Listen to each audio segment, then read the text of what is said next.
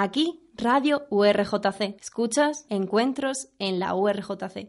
Siento mucho la, ausencia de, Izquierda Unida, pero no ha sido posible su asistencia, ya que la, la, indicada, la responsable de esta comisión hasta hace, como sabemos, hace poco era Tania Sánchez, como sabemos todos ya no forma parte de Izquierda Unida y nos ha sido imposible buscar otro candidato para, para esta mesa. Eh, quería recordaros las normas de, este debate. Eh, a continuación, los ponentes hablarán sobre dos o tres minutos su postura acerca de las políticas de juventud y de su trayectoria política y el trabajo que, realizan en la Comisión de Juventud de, la Asamblea de Madrid. Eh, deciros, muy importante, por favor, que comentéis el hashtag, ¿vale? Que estéis muy activos por las redes sociales y que, bueno, que una vez terminadas las, las ponencias, nos quedan dos horas hasta la una para, para hablar libremente y para que hagáis todo tipo de preguntas. Como si le queréis preguntar al Partido Popular sobre Bárcenas, al Partido Socialista sobre, la, sobre Tomás Gómez o a un Progreso Democracia, ¿por qué se lo va a comer Ciudadanos? Os recuerdo que esto es sobre juventud y política de juventud, así que eso sí, no vamos a cortar a nadie, pero os, os rogaría que, que hablase sobre juventud, paro laboral, participación juvenil, instituciones para jóvenes, eh, cómo funcionan las organizaciones juveniles de cada partido aquí representado. ¿Vale? Pues muchas gracias y empezando tal como está ordenado, tiene la palabra Alfonso Serrano. Muchas gracias. Bueno, pues muchísimas gracias y buenos días a todos por, asistir en un día que además eh, no es un día de mucha actividad en la universidad por lo que, por lo que sabemos y por lo cual es de valorar que, que dediquéis parte de vuestro tiempo a, escuchar a, tres políticos, que además de políticos, eh, pues somos personas y también ciudadanos, ¿no? Gracias a la Asociación Unión por, invitarme, por invitarnos, en, este caso a mí, y, a la Universidad de Juan Carlos por, pues, favorecer lo que son los debates y lo que es la Asociación Juvenil, que yo creo que es un aspecto fundamental en, la, vida universitaria. Eh, nos planteaba Unión muchísimos, muchísimos temas para, hablar en dos, tres, cuatro minutos, ¿no? Entonces, como afortunadamente me gusta que solo tengamos que hablar dos o tres minutos para que seáis vosotros los que queráis preguntar, confrontar o debatir con nosotros sobre cualquier tema, es decir, juventud, porque estamos aquí en nuestro programa de juventud, pero personalmente podéis preguntarme sobre cualquier tema que queráis de actualidad, actividad, política que tenga que ver con mi partido, con la política general, lo que, lo que queráis. Estoy a vuestra disposición. Con lo cual, sí que quería dedicar a lo mejor estos dos minutos simplemente para hacer un poco balance de lo que ha sido esta legislatura que está llegando a su fin. ¿no? Una legislatura que efectivamente no ha sido nada fácil para nadie, que hemos tenido que afrontar eh, reformas importantes, la Comunidad de Madrid, nuestras comunidades autónomas, el Gobierno de España, y humildemente, efectivamente, hay cosas que han cambiado, pero nosotros creemos que hemos sido capaces de no tocar las partes esenciales de nuestro estado de bienestar, que creemos que es fundamental, ¿no? Y si hablamos de los jóvenes, pues efectivamente eh, para los jóvenes no, está siendo nada fácil. Nunca lo ha sido. Eh, eh, yo alguna vez he comentado, cuando hemos tenido debates con mis compañeros de la Asamblea, que yo estudié gestión de administración pública en Somos Aguas y, después de acabar la carrera de tres años me fui de esos que como ahora acabó la carrera y se fueron un año a trabajar de camarero de Irlanda y luego volví. Nunca pensé que luego iba a acabar 20 años después siendo diputado de la Asamblea de Madrid y tener la oportunidad de venir aquí a debatir con jóvenes sobre política, ¿no? Pero, pero, pero las cosas nunca han sido fáciles para los jóvenes. Y en un momento actual en el que en España tenemos pues eso, un 50% de, de, paro juvenil, en algunos lugares, aquí en la Comunidad de Madrid un poco menos y en otras comunidades un poco más, pero eso no deja de ser un dato tremendo, eh, es dramático, ¿no? Es dramático porque yo entiendo que vosotros estáis ahora mismo estudiando en la universidad y vuestra, y vuestra principal aspiración, al margen de otras muchísimas legítimas preocupaciones, es vuestro futuro, vuestro futuro profesional. ¿no? Y eso es para lo que cualquier político decente eh, debe de trabajar. Porque al final eh, eh, podemos hablar aquí de universidad, de educación, del 3 más 2, podemos hablar de política de familia, podemos hablar de, política de sanidad, de vivienda, pero todos esos temas, todas esas políticas, al final se sustentan sobre algo y es que tiene que haber una acertada política económica detrás. ¿no? Nosotros creemos que hemos hecho lo que teníamos que hacer en este sentido y creemos que eh, no se puede hablar de ningún otro tema, no se puede aspirar a nada en, este, este, mundo si, detrás no hay una política económica razonable que fomente el crecimiento y la creación de empleo. Porque todos podemos querer aumentar la partida de dependencia, dar mejores servicios de sanidad, eh, eh, subir las pensiones, el salario mínimo, etcétera. Todo ese tipo de cosas son, legítimas aspiraciones. Pero si tú tienes un crecimiento negativo o si, no te da con los, con, los, con, los, trabajadores que hay, es muy complicado. Por eso, y ya termino, porque yo lo que me gustaría es dejaros dos, dos, dos preguntas en el aire, a margen de las que vosotros queráis hacerme. Eh, con todo y con eso, yo creo que la, que, la, que la mejor política social que se puede hacer en este país es apostar por, por, la creación de empleo, que los datos dicen que queda muchísimo trabajo por hacer, pero que ya hay datos que nos indican que estamos en la buena dirección. A nivel nacional, por ejemplo, hay medio millón de parados menos y todavía quedan cinco millones y eso es un, tremendo drama.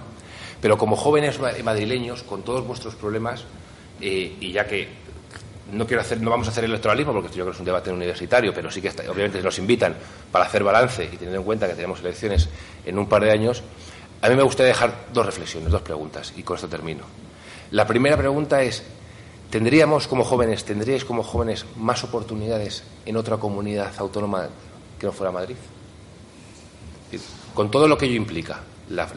tenemos la capital de España, etcétera, pero aquí las oportunidades que se os ofrecen, siendo insuficientes, repito, ¿serían mayores en otras comunidades autónomas? Es decir, de nivel educativo, de servicios sociales, de bienestar, etcétera, de oportunidades laborales. Me gustaría que, que en ello y qué podemos hacer para incluso mejorarlo. Y la segunda es, a tenor de las alternativas que existen y los modelos que conocemos en otras comunidades autónomas, como puede ser Cataluña, Andalucía o Asturias, ¿creéis que con esos gobiernos a los madrileños nos hubiera ido mejor? Porque yo estoy dispuesto a debatir sobre ello, sobre ambas cuestiones, con vosotros, con, los resto de compañeros de la mesa. Yo creo que son preguntas que los ciudadanos deben hacerse a la hora de valorar y a la hora de decidir qué opción política toman. Nada más. Eh, yo creo que ahí he dejado algunas cosillas para que sean objeto de polémica, que es lo que me interesa a mí para debatir con vosotros y, y estoy a vuestra disposición. Muchísimas gracias.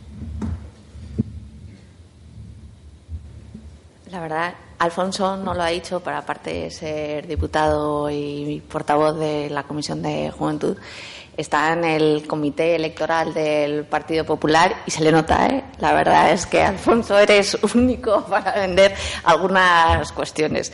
Eh, pero bueno, en el debate entraré, entraré después. Eh, yo soy Loreto Ruidealda, me ha llamado María Loreto. Cuando me llaman María Loreto digo horror, horror. No sé, no sé por qué extraña razón mis padres me pusieron el María delante de Loreto, porque yo toda mi vida me he llamado Loreto. Debía ser que antes nos llamábamos todos María algo. Pero bueno, yo soy Loreto Ruidealda soy portavoz de la Comisión de Juventud de Unión, Progreso y Democracia y, por supuesto, daros la, agradeceros que estéis aquí para escuchar este debate y agradecer también a la universidad y a la asociación eh, que nos ha invitado hoy a participar. Eh, yo quería hablar de, políticas de juventud, ¿no? porque yo creo que ese es el, principal motivo del, debate y yo creo que es lo suficientemente interesante como para centrar en, estas políticas para, centrarnos en esta cuestión, ¿vale? Yo cuando, yo evidentemente soy la mayor de la Comisión de Juventud, no os voy a decir mi edad, porque aunque si queréis luego en las, en las preguntas, si me lo preguntáis, os la diré, os la diré encantada, pero yo soy la, como la abuela en la, en la Comisión de, en la Comisión de Juventud. Y cuando empecé a, a interesarme por cuestiones de política de, juventud, pues ha habido algunas eh, algunas cosas que os quiero trasladar para que vosotras conozcáis y podamos debatir sobre ellas en el, en, el posterior debate. Yo no sabía, por ejemplo, que la Comunidad de Madrid tiene una ley de juventud y estoy convencida que muchísimos de vosotros tampoco sabéis que existe esa, esa ley de juventud. Eh, tampoco sabía exactamente en qué consisten las políticas de, juventud, porque, porque es, ¿qué son? ¿no? Yo lo encuentro muchas veces o una materia o una cuestión eh, demasiado generalista o demasiado, demasiado amplia como para poder eh, hablar simplemente de lo que son políticas de juventud cuando tú lees la ley, pues habla de, temas, por supuesto, como empleo, como vivienda, como educación, pero hay otras cuestiones que pueden considerarse menores, pero que también son importantes, como tema de educación sexual, educación medioambiental, eh, educación sobre temas de, comida, eh, luchar pues, contra eh, temas como la anorexia o la bulimia. Y todo ese tipo de cuestiones se engloban dentro de lo que son eh, políticas de juventud, con lo cual, pues muchas veces eh, nos perdemos en, una materia tan amplia. Y yo creo que eso también pasa a veces en la, en la Comisión de, de, Juventud, en la Comisión de Juventud de la Asamblea de Madrid, de la que yo soy portavoz, una comisión que ha sido bastante interesante a pesar muchas veces del Grupo Parlamentario Popular a la que solamente deja venir, por ejemplo, al director general de Juventud. No puede ser que en una comisión de juventud de la Asamblea de Madrid, en la que se supone que se tratan temas que les afectan a las jóvenes, solo pueda venir una figura del, del Gobierno, que es el director general de Juventud, porque hay temas que pueden ser muy interesantes de empleo, de vivienda, de transportes, de movilidad, de educación sexual, de todas esas cuestiones que están integradas, de Europa, de los programas Erasmus Plus, todas esas cuestiones que os afectan a vosotros y que os importan y que solo haya una persona que dé respuestas a los planteamientos que hacemos los, grupos políticos. ¿no? Y a mí me gustaría eh, que en el posterior debate sobre esta cuestión también habláramos de cómo deberíamos enfocar la Comisión de Juventud en, la Asamblea de Madrid. Ha sido interesante porque hemos conseguido, los grupos políticos que estamos ahí representados, hemos eh, considerado que en esa comisión era mucho más importante la sociedad civil, lo que nos pudieran aportar muchas asociaciones relacionadas con los jóvenes, más allá de la opinión del director general. Eh, yo ya creo que me estoy, me estoy alargando y le voy a dejar el paso a, a Juan, pero sí que mm, quiero también plantear y que debatamos realmente qué consideráis vosotros lo que son políticas de juventud y cómo se deberían tratar estos temas en, las asambleas parlamentarias. Por mi parte, nada más. Bueno, muchas gracias. Soy Juan Segovia, eh, diputado portavoz eh, del Grupo Parlamentario Socialista eh, en esta Comisión de Juventud y en calidad de eso vengo aquí. Y os agradezco primero la invitación y os agradezco también que hagáis uso del derecho que como ciudadanos tenéis a pedir a vuestros representantes políticos, ya por poquito tiempo, la legislatura, como sabéis, acaba en mayo, pedirles cuentas y preguntarles qué han hecho durante la legislatura y, debatir con ellos y criticarles en lo que consideréis que debéis hacerlo. Me parece un muy sano ejercicio y gustoso os doy en esta primera parte las cuentas de lo que en nombre del Grupo Parlamentario Socialista o como portavoz hemos hecho durante estos cuatro años en los que los ciudadanos nos disteis la confianza de tener 36 escaños en la Asamblea y, por tanto, representación en todas las comisiones y la obligación de hacer cosas por los ciudadanos que nos habían puesto allí. Eh, durante esta legislatura, durante estos cuatro años, eh, la Comisión de Juventud para nosotros ha sido fundamentalmente una comisión en la que hemos luchado permanentemente por intentar ayudar en, la solución al dramático problema de desempleo que hay en este país y que hay en esta región. En Madrid, más de la mitad de los jóvenes no tienen trabajo. Y en una región donde ocurre eso, parece que ya poco más se puede hablar que intentar de cualquier forma poner solución a ese problema.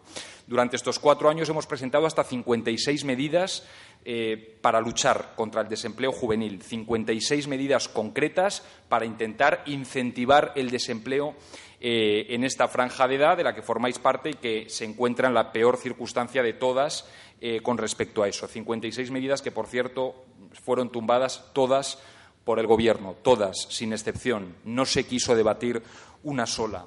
Nos hemos centrado también mucho en la cantidad enorme de jóvenes, cientos de miles de jóvenes madrileños que están yéndose de Madrid porque no tienen futuro aquí después de haber estudiado carreras, después de haberse formado y se están yendo a Alemania, a Gran Bretaña, a Francia, a Bélgica a trabajar. Y hemos llevado también iniciativas al Parlamento, primero para que no se les retirara al menos la tarjeta sanitaria. Sabéis que el propio Gobierno cambió las cosas para que eso fuera así. Eh, y segundo, para también poner encima de la mesa planes que permitieran el regreso de los que se habían ido y quisieran volver. Tampoco hubo forma de que se aceptara ni siquiera a trámite la defensa eh, de esas medidas. Además de eso, ya os digo, eso ha centrado el 80% de nuestro tiempo, pero además de eso nos ha quedado tiempo para hablar de vivienda, porque en Madrid estamos en la región donde más tarde los jóvenes podemos emanciparnos de toda Europa de toda Europa. Aquí hasta los 34 años como media uno no puede abandonar el hogar juvenil, el hogar familiar.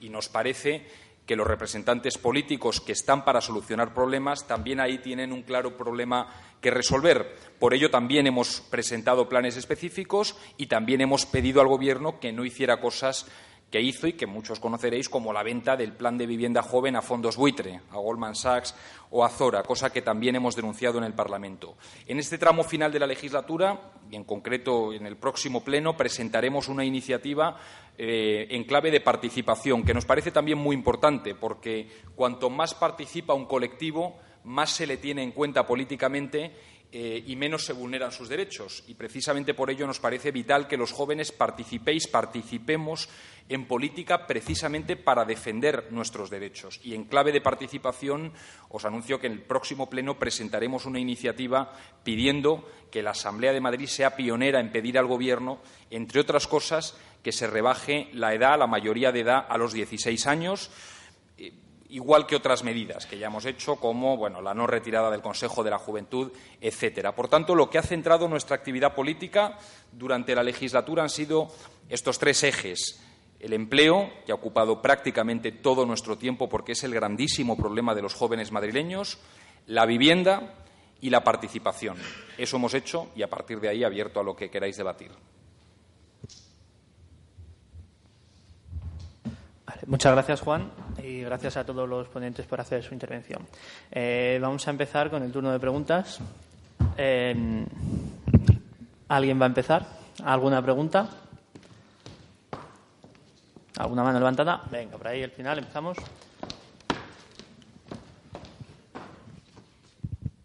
Eh, hola, buenos días. Yo quería preguntaros por vuestra opinión, es una pregunta hacia los tres, eh, acerca de, bueno, de estos días de huelga y qué opináis sobre ese nuevo decreto que quiere introducir el Gobierno de 3 más 2, de tres, vamos, tres años de grado y dos de máster.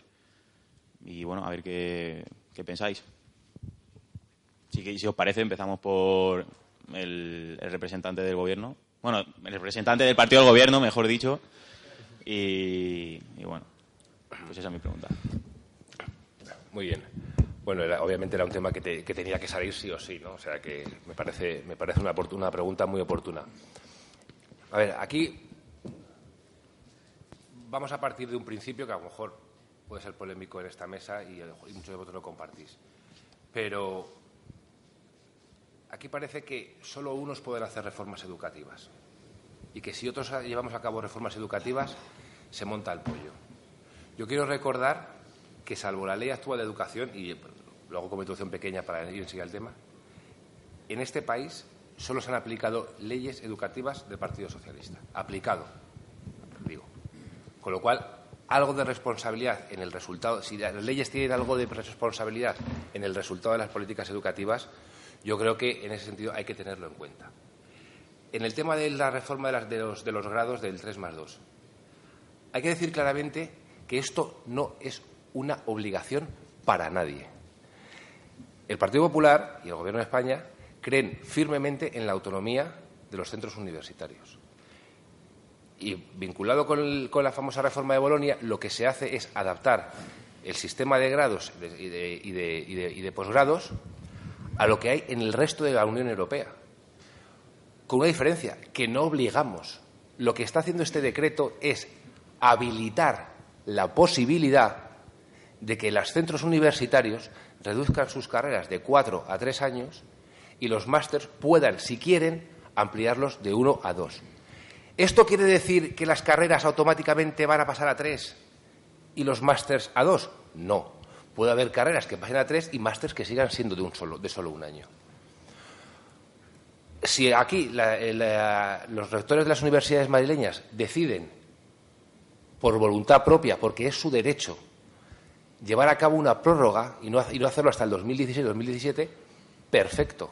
Nadie les obliga a ello. Porque ellos, precisamente los rectores, lo que, han, lo que han dicho no es que quieran que se derogue esto, sino que haya una prórroga. Pero la prórroga no depende del Gobierno de la Comunidad ni del Gobierno de España, depende de las universidades. Porque lo que decimos es, oiga, tenemos un sistema de grados de cuatro años que solo países como Chipre, Azerbaiyán y otros dos más tienen. En el resto de la Unión Europea es un sistema flexible. Por lo tanto, yo creo que es positivo acercarnos a la confluencia con el resto de los países de la Unión Europea porque es con quien competimos y que haya una sana también competencia interna en España para ver quién es capaz de ofrecer los mejores itinerarios y los mejores programas formativos en el ámbito de la, de la educación universitaria.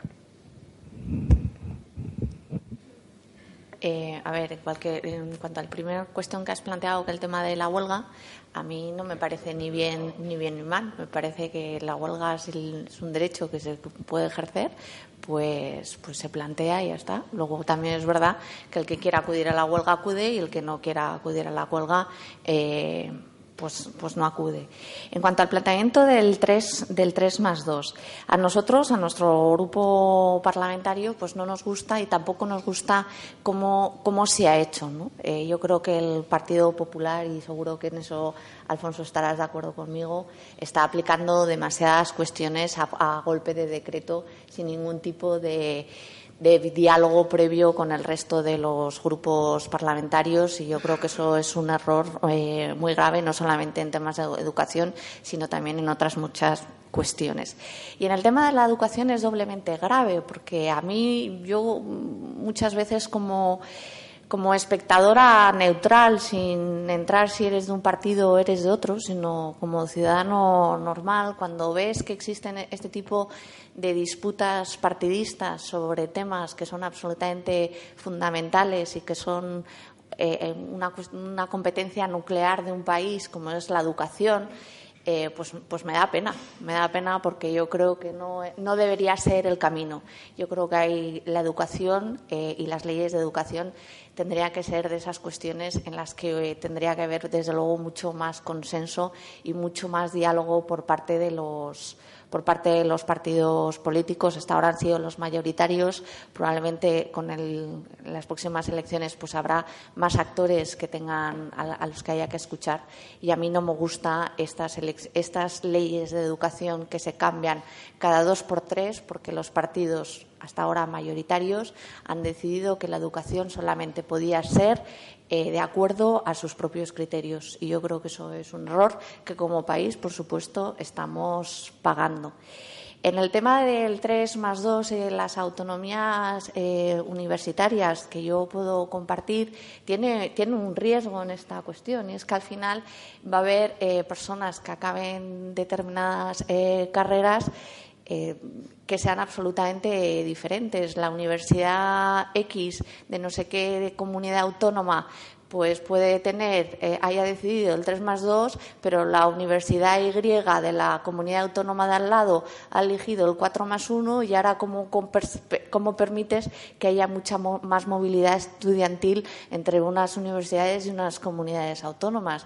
A mí eso me parece, me parece un error, porque creo que la movilidad dentro de tu propio país es absolutamente necesaria y es algo a lo que habría que, que incentivar. Yo soy de las que creo que es mucho mejor salir y ver otras cuestiones y ser capaz de estudiar en otros lugares y no solamente quedarte en el sitio de donde tú eres. entonces, ese, eso es una de las grandes deficiencias que yo encuentro en este entre otras, ¿no? Pero yo creo que eso es una cuestión realmente importante y porque a no, por la que a mí no me gusta.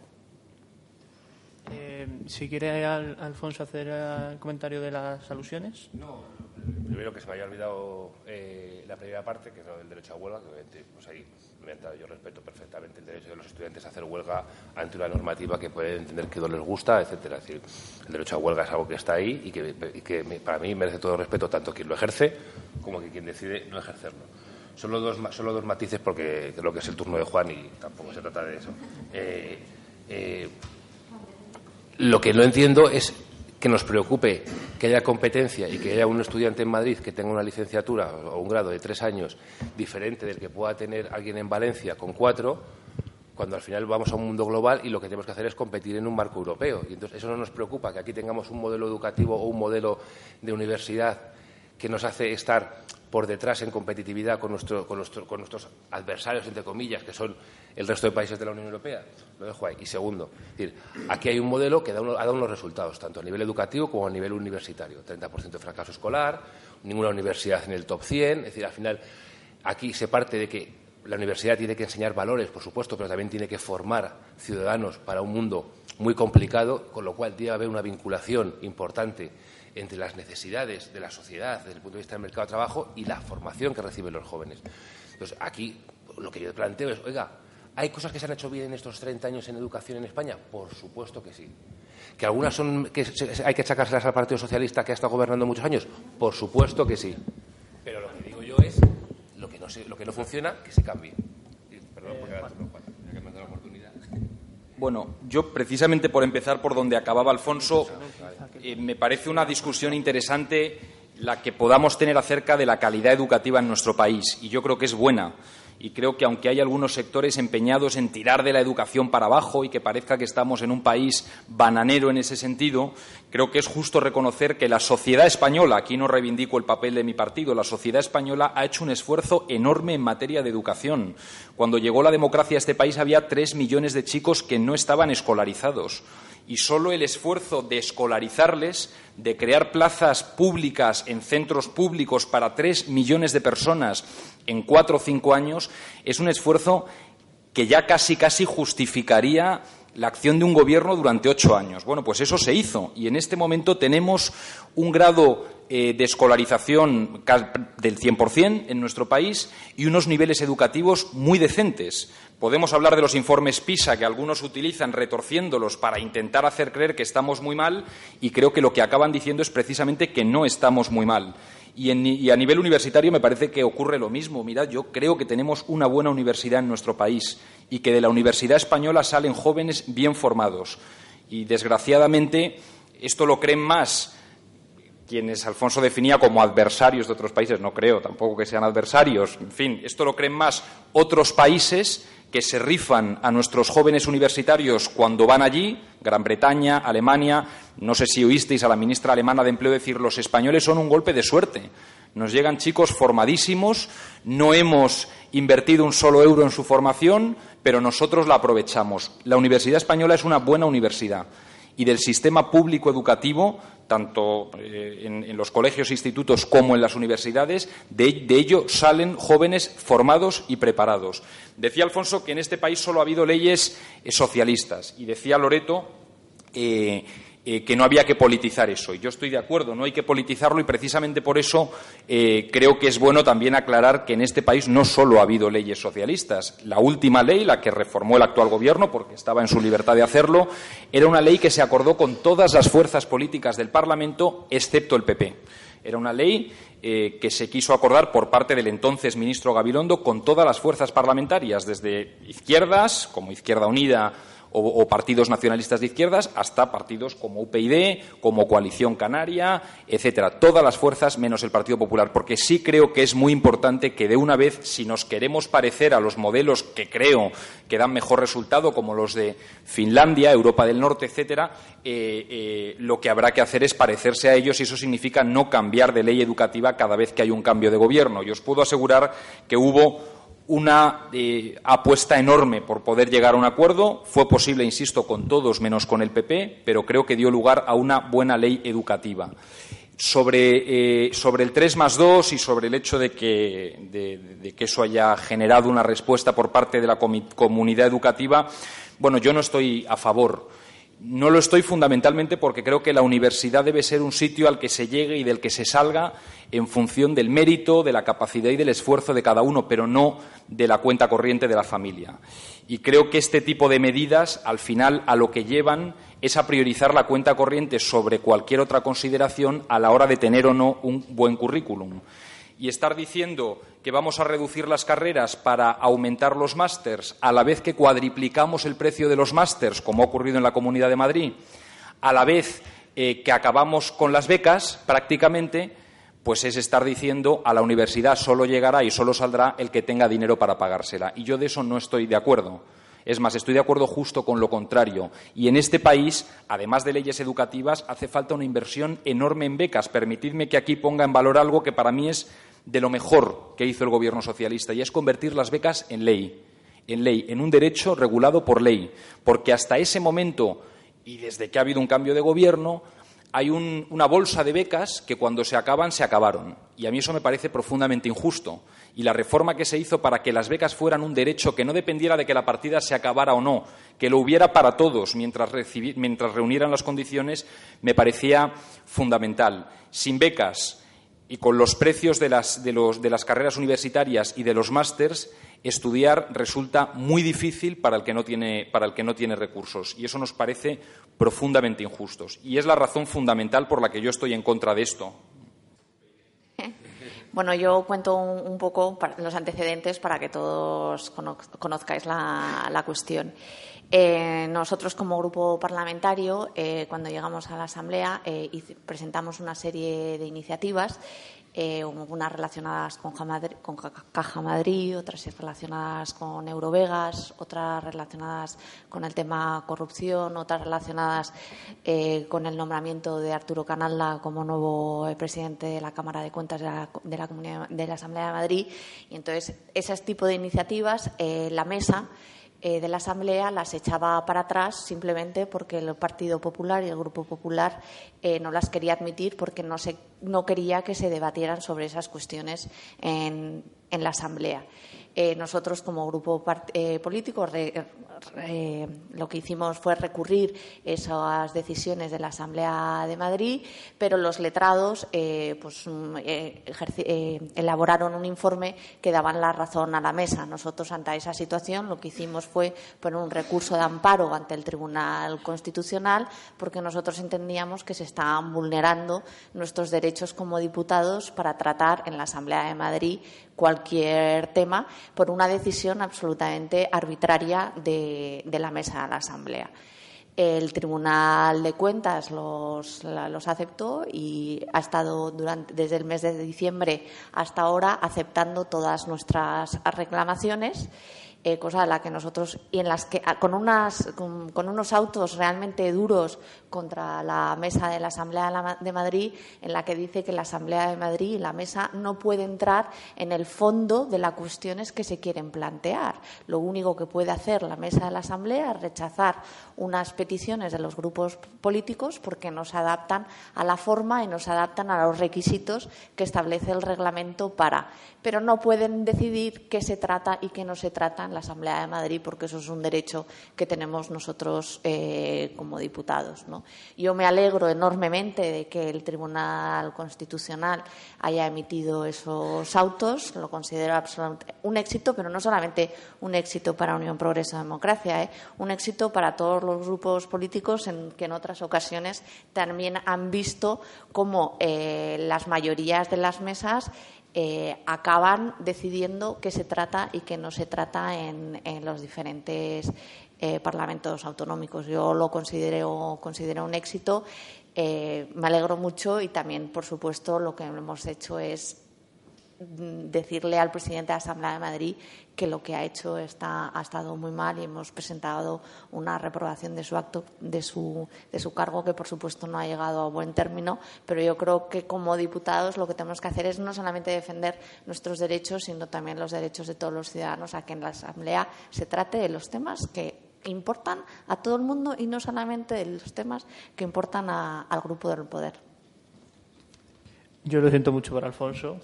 Tiene, está en un partido que está en el gobierno nacional, en el gobierno autonómico, hasta en la alcaldía de Madrid. Tengo una que caer alusiones por todas partes, macho.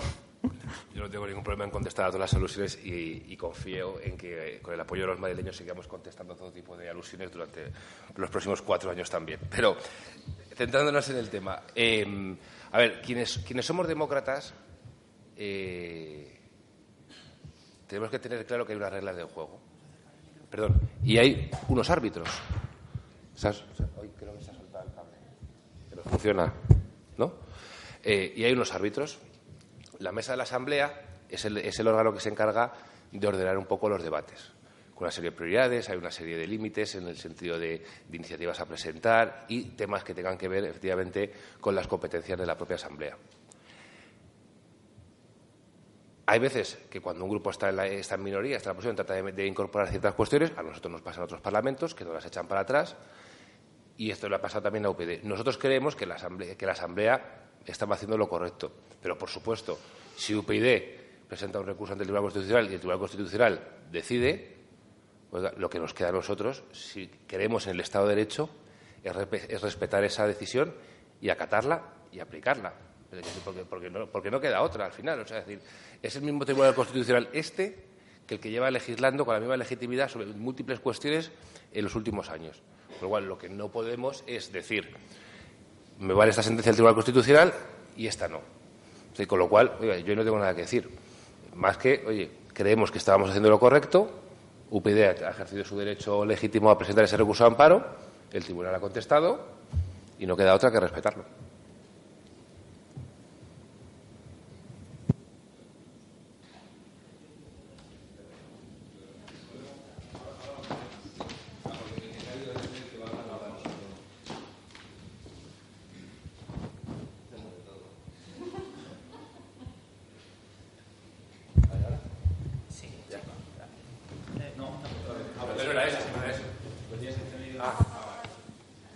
ahora.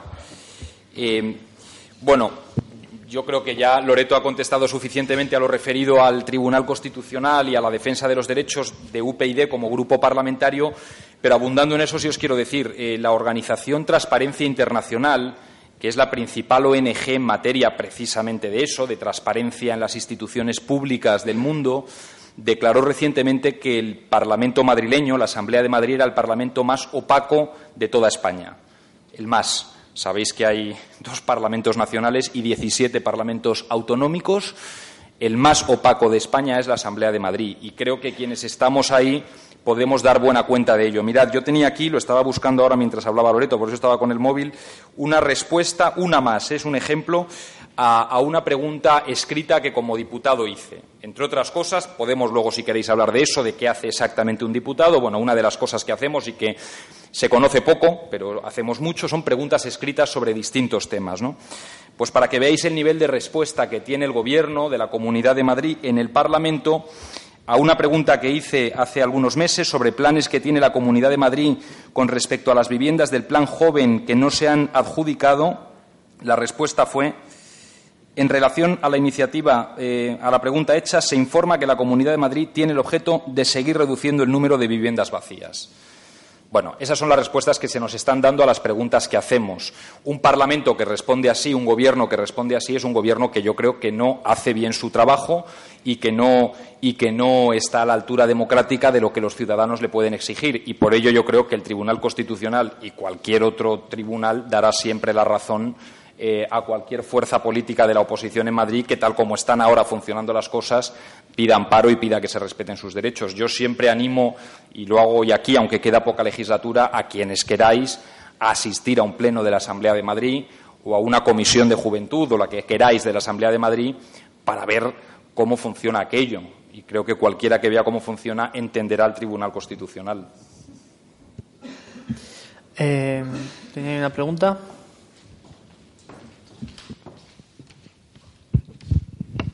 Hola, buenos días. Para empezar, darle las gracias por haber venido y a Unión por organizar también esta charla. Eh, yo quería matizar, porque me parece importante, sobre todo para mis compañeros que están todos con los móviles en las redes sociales, las opiniones que están dando, imagino que vienen desde una reflexión personal y no es un consenso eh, de su partido porque imagino que esto lo estamos exponiendo en el momento. Partiendo de eso, quería hacer primeramente una pregunta a, a la señora Loreto sobre la movilidad su opinión sobre la movilidad, eh, yo creo que es importante que haya una pluralidad en la doctrina que, se imparte en las universidades, dentro de que haya una idea, como ha dicho el compañero Alfonso, de que todos eh, las universidades sean de forma independiente las que decidan qué plan debe adoptar y qué sistema quieren llevar a cabo. Como en todo, eh, luego cada uno tendrá que decidir dónde quiere ir o cómo quiere que le impartan una enseñanza. Por eso no me ha quedado claro cuando he dicho el problema que eso refiere a la movilidad es a la hora que tienen los estudiantes, eh, los problemas que tienen de moverse de una comunidad a otra para asistir a sus universidades, o ya una vez iniciado un estudio como puede ser el de ciencias políticas en un segundo año, el querer cambiarse a otro sitio. No sé si te he entendido muy bien, pero bueno, yo te, lo voy a, te voy a contar mi opinión y luego, si no te respondo exactamente lo que tú quieras, pues, pues lo vuelves a decir. Em, tú sabes que, y si no te lo cuento yo, que Unión Progreso Democracia, eh, una de las cuestiones nucleares que, plantea y que ha plantado desde su inicio en el manifiesto fundacional es que la educación sea una competencia que recupere, que recupere el Estado. Precisamente porque nosotros creemos que todas las comunidades autónomas eh, no en todas las comunidades autónomas, sino que todos los españoles, ¿vale? Estemos en la comunidad autónoma en, la que estemos, eh, eh, tengamos los mismos derechos y las mismas posibilidades. Y nosotros entendemos que la educación es una de las cuestiones que más garantizan la igualdad de todos los españoles, ¿vale? Y entonces esa es una la razón por la que nosotros planteamos que educación sea una competencia del Estado. Y ya puestos en ejemplos concretos está el tema de la movilidad eh, de españoles entre comunidades autónomas. Nosotros creemos y, como potenciamos la movilidad de todos los ciudadanos españoles, pues lo que pretendemos y lo que queremos es que haya una homogeneización en algunas cuestiones relativas con la educación y que creemos que el decreto de 3 más 2 con esa autonomía a todas las eh, universitarias, lo que va es un poco en camino contrario. Y eso es un poco lo que yo te quería plantear. Eh, no sé si he dado respuesta a, tus inquietudes o no. Había entendido lo anterior, lo que ocurre es que no, no tengo claro a qué se refiere con ese problema de movilidad. Pues si tú empiezas o, o tú acabas un título universitario, ¿vale? Eh, que decides que no vas a hacer los, los másteres, simplemente te quedas en los tres años y hay otra carrera, ¿vale? En la que tú acabas con, cuatro años, ¿vale? Pues puede ser que las empresas, que son al final las que te acaban contratando, acabe valorando un, valorando de forma diferente los conocimientos que tú has adquirido, ¿vale? Entonces nosotros lo que pretendemos, nosotros eso no nos gusta. ¿Entendido? Sí. ¿Le pasas el micrófono ahí a la chica adelante? ¿Puedo hacer un matiz? Sí, sí. Loreto? Y es que, a ver, la, movilidad, efectivamente, es un concepto eh, que a día de hoy no solo implica movilidad dentro de España, sino que implica también movilidad dentro de la Unión Europea. Entonces, Loreto se refería a la, movilidad, a la, a la, posibilidad, perdón, a la posibilidad de trabajar fuera de donde has estudiado eh, o, las oportunidades que no puedes tener porque has estudiado una carrera de tres años cuando tienes gente que la ha en cuatro, pero parece que eso no nos, preocupa si es lo que se trata de salir a la Unión Europea. O sea, aquí hay varias cosas que muchas veces las ponemos sobre la mesa y no tienen mucha coherencia, porque si por un lado con nuestros sistemas de cuatro años, que no tienen nada que ver con los de tres años de la Unión Europea, nuestra gente, nuestros jóvenes salen de España a países de la Unión Europea y encuentran trabajo algunos, efectivamente, eh, unos tenemos que hacer el camarero y otros, efectivamente, encuentran trabajo en el ámbito en el que han estudiado. Pero, la, pero la movilidad interna de que tú estés estudiando en una universidad, que la carrera son tres años, y quieras hacer un año en Valencia, por cualquier motivo familiar o lo que sea, y allí la carrera es de cuatro, no entiendo yo dónde, está, dónde puede recaer el problema cuando los estudiantes de aquí se van un año fuera de Europa a estudiar con modelos de tres y cuatro años entre esas carreras. Con lo cual, yo creo que es una cuestión de voluntad. Y lo que creo fundamental es que es sano eh, y, podría hasta suscribir todo lo que ha dicho Juan antes. Es decir, descontando todo lo bueno que tiene el sistema universitario español y el sistema educativo, lo que no podemos es conformarnos. Y yo creo que, es, que, hay, que debemos de ir hacia la excelencia. Y cuando digo hablar de excelencia, digo a ser mejores. Y ser mejores implica muchas veces pues, hacer cosas diferentes y hacer cosas nuevas que no se han hecho antes. Porque, repito, es decir, no, ha, habido un modelo que no se ha aplicado nunca. Es decir, aquí siempre se dice, no, es que es una frase que es que oigo constantemente, no es que aquí llega un gobierno y cambia la ley. Bueno, y Juan decía, no, no, es que nuestra ley se ha aprobado con todos menos con el PP, ya, pero es que resulta que el PP representa a una parte muy importante de los ciudadanos, por mucho que haya otros siete partidos pequeños. La cuestión es que aquí, que solo con gobiernos de un lado, se han aprobado reformas legítimas. Cuidado, yo digo, lo que yo digo es, oye, qué casualidad que cada vez que otro gobierno intenta hacerlo, hay cierta constatación por parte de la oposición. Pero bueno, olvidando la parte política, porque yo y estamos aquí con, vosotros. Y yo creo que si dependiera de nosotros a lo mejor nos pondríamos de acuerdo, pero sí es cierto que yo soy una persona que nunca se involucró, y lo digo eh, humildemente, en lo que es el asociacionismo universitario, porque muchas veces yo veía que, que, tenía demasiado sesgo ideológico, de un lado y de otro. Me da igual, ¿eh? O sea, de un lado y de otro. yo creo que la educación debería ser algo que está por encima, efectivamente, del debate partidista, del debate ideológico, pero por, ¿eh? Pero por desgracia, del debate territorial también, ese es otro tema que podemos, que podemos hablar. Es decir, yo no creo que la, que la educación deba devolver al Estado. Yo creo que el Estado tiene herramientas suficientes para mantener unos mínimos comunes que garanticen la igualdad de oportunidades de todos los estudiantes.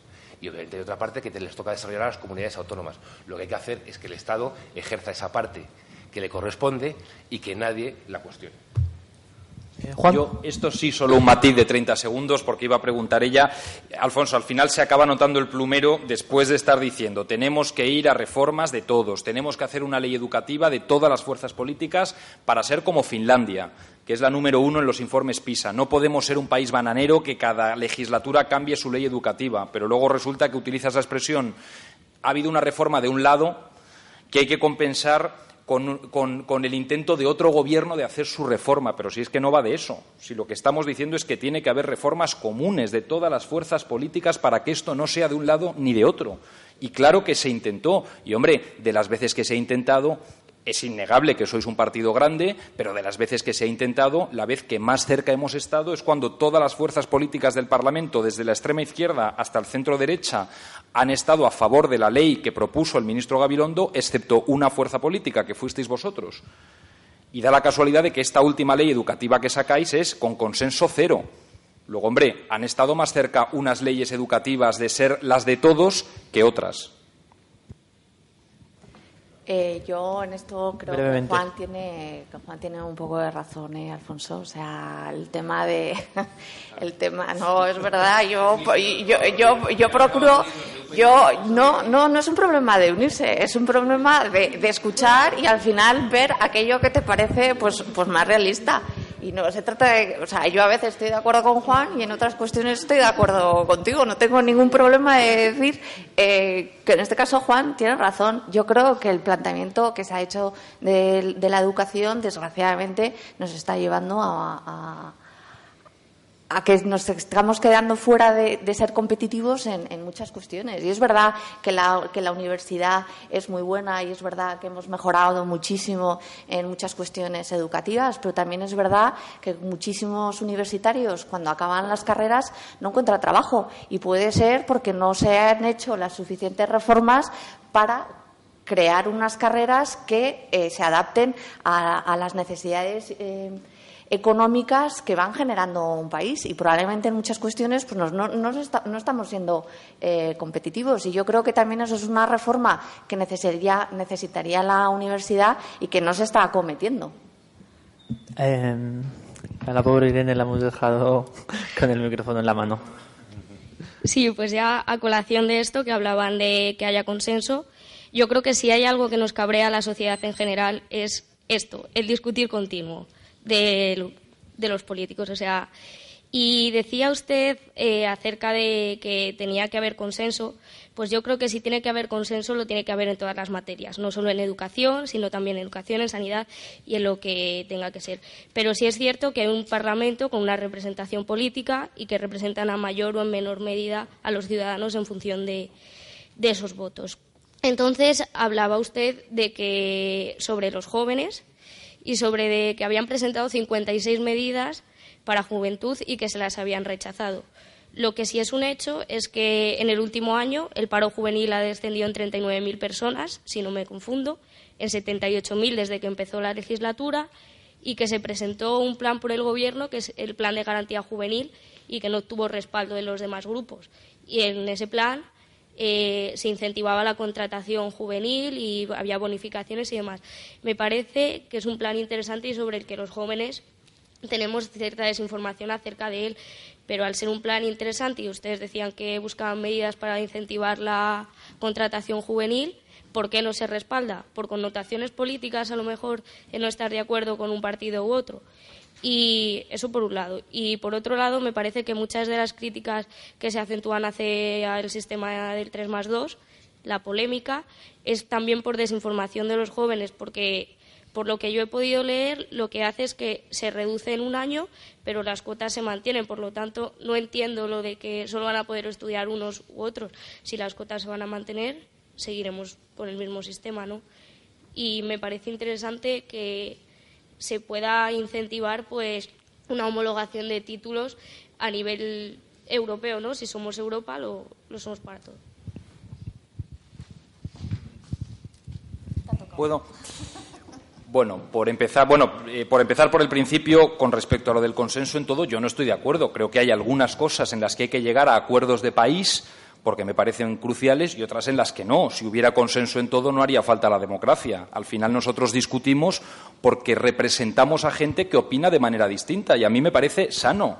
Yo creo que ahora se ha puesto muy de moda eso de reprochar a los partidos políticos que discutan y que se enfrenten. Eso es la democracia. Y cuando nosotros mostramos posiciones muy enfrentadas a las de la derecha, lo hacemos porque nosotros representamos a ciudadanos que opinan de manera muy distinta a otros ciudadanos a los que representa la derecha. Y me parece que en eso consiste la política, el parlamentarismo y la discusión. Eh, antes se decía lo contrario, que los políticos siempre estaban de acuerdo en todo, que al final eran lo mismo. Bueno, pues yo, creo que es bueno no serlo y es bueno tener capacidad de, en algunas cosas, llegar a acuerdos y en otras cosas ser muy beligerantes. Y con respecto a lo que dices de, la garantía juvenil, eh, nosotros la apoyamos. No es una medida del Partido Popular ni del Gobierno, es una medida de la Unión Europea, que, por cierto, se consiguió porque los socialdemócratas la impusieron. Eh, y, por tanto, puestos a que sea una medida de alguien, es de la fuerza política europea de la que yo formo parte en España, que somos los socialistas. Nosotros, entre las 56 medidas que llevamos hace ya dos años a la Asamblea, una era precisamente esta, que aún no se había puesto en marcha, la garantía juvenil, y que el Partido Popular tildó textualmente eh, de ocurrencia socialista la garantía juvenil es una ocurrencia socialista. Bueno, de alguna manera lo era, porque fue una ocurrencia que los socialistas llevaron a Europa, que se convirtió en directiva y que al final se aplica en todos los países de Europa y en todas las regiones de Europa como Madrid. Nosotros no nos hemos mostrado en contra de que se aplique, al revés. Lo que estamos diciéndole al Partido Popular es que no la está aplicando convenientemente y que está dejando pasar la oportunidad de sacarle más partido. Eso es lo que estamos diciendo, pero no, no nos hemos mostrado en contra. ¿Cómo nos vamos a mostrar en contra? Ni, ni mucho menos, ¿no? Em, no se trata de consenso o discutir, se trata de discutir para llegar a un consenso. ¿vale? Yo creo que no, no son dos cuestiones absolutamente contrapuestas. Yo también creo que hay cuestiones en las que es fundamental llegar debatir y discutir para acabar llegando a un consenso en temas muy importantes como pueden ser el tema de la educación y hay otras cuestiones en las que se puede discutir y no se puede llegar a un consenso y tampoco pasa nada. Tú defiendes tus posturas, el otro las defiende las suyas. Para eso, efectivamente, existen eh, diferentes opciones políticas y al final eh, los, los ciudadanos deciden por aquellas opciones pues, que más ajusta a sus a sus ideales, ¿no? Hay cuestiones en las que hay que llegar a consenso y cuestiones en, las que no. El tema del plan de la de garantía juvenil, que en grandes líneas es interesante, es verdad que a nosotros nos gusta y nosotros lo, hemos apoyado, pero a mí, a mí particularmente, y ahondo un poco en la opinión que ha dicho alguien, que yo hablo aquí a título, es verdad que yo soy la representante de Unión Progreso Democracia en la Asamblea de Madrid, pero cuando yo vengo a estos foros, pues opino, mantengo opiniones personales que nos han discutido en el partido y digo cosas que no tendría por qué decir eh, mi partido político. Yo soy una persona libre e independiente y digo muchas veces eh, las cuestiones que yo opino. El tema de la garantía juvenil está bien, pero vuelve a ser una cuestión demasiado genérica que se queda en un PowerPoint muy bonito y muy estupendo, pero que no se pone en práctica y al final muchas veces nos quedamos en el marco teórico y en el marco de las palabras y los jóvenes al final no acaban percibiendo que muchas no acaban percibiendo que su vida mejora por mucho PowerPoint que, que, haya. Y yo creo que el plan de garantía juvenil, desgraciadamente, en muchas cuestiones es un marco teórico ideal y estupendo, pero como para ponerlo en marcha hace falta muchos recursos y no se habilitan esos recursos, pues acaba siendo que no sirve para nada. Sí, muchas gracias. Yo creo que la primera cuestión que has planteado nos daría aquí para hacer un tratado de filosofía política, ¿no? esa disyuntiva entre la discusión y el consenso. ¿no? Y yo creo que, la verdad que es un tema que da para hablar mucho y muy, y muy interesante. Yo coincido con algo de lo que ha dicho Loreto y Juan, pero también con un matiz. Es decir, es que no es que antes se nos pida discutir y ahora consenso a la. Yo creo que constantemente se nos piden las dos cosas a la vez y es que eso de sorber es complicado. Es decir, se critica cuando a lo mejor fuerzas políticas como el Partido Popular y el Partido Socialista llegamos a un acuerdo contra el terrorismo yihadista y se critica cuando no somos capaces de llegar a, un acuerdo en materia terrorista o de educación. O sea, lo que no puede ser es lo blanco y negro y al mismo tiempo. y como dice Juan, efectivamente hay veces que es imposible llegar a consensos. Y hay veces que es que el consenso como, es, como tal eh, es un valor positivo hasta cierta medida. Si todos los grupos políticos con representación en el Parlamento Nacional llegamos a un acuerdo por unanimidad de establecer la pena de muerte, es un consenso estupendo. Porque un lograr el consenso. Lo que pasa es que el objetivo del consenso no es precisamente. Con lo cual, decir que hay que poner el valor del consenso en su justa medida.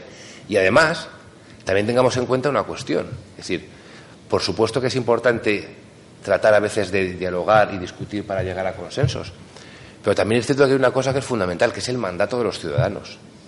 Y al final, cuando los ciudadanos votan y otorgan unas mayorías, más o menor holgadas, le están dando un mandato a esos partidos políticos, a esas formaciones y a esos gobiernos, para hacer una serie de cosas con las que se presentaron a las elecciones.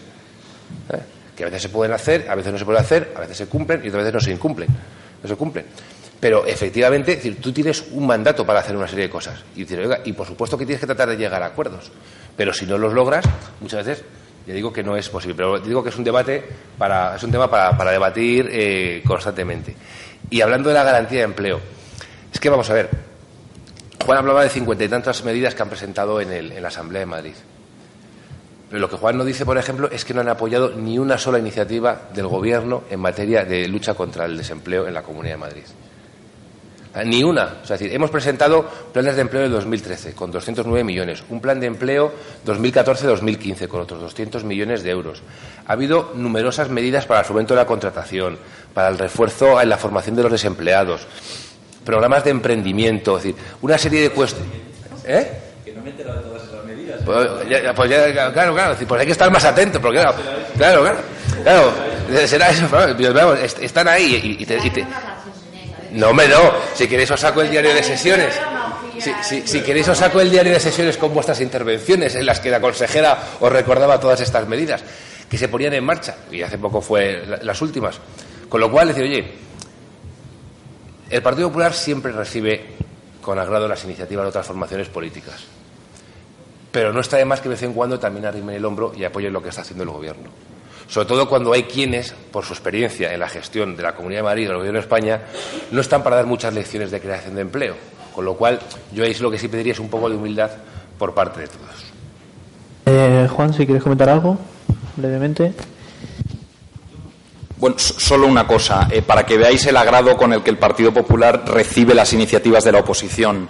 En, el Parlamento lo que se hace antes de votar o no a favor de una iniciativa es decidir si se discute o no se discute. Ese es, ese es el primer trámite que se hace. La oposición presenta una medida, se vota si se discute o no y una vez que se discute, se aprueba o no se aprueba. Pues el agrado con el que el Partido Popular recibe las medidas de la oposición es que ni siquiera permite que se discutan. No es que no se aprueben, es que en el primer trámite que es si se discuten o no, dice no, no se discuten. Ese es el agrado. Juan, en esto no te voy a dar tanto la razón. El, plan, el plan de empleo joven que presentó el Partido Socialista hace dos años. No se aceptó a trámite su propia discusión, por ejemplo.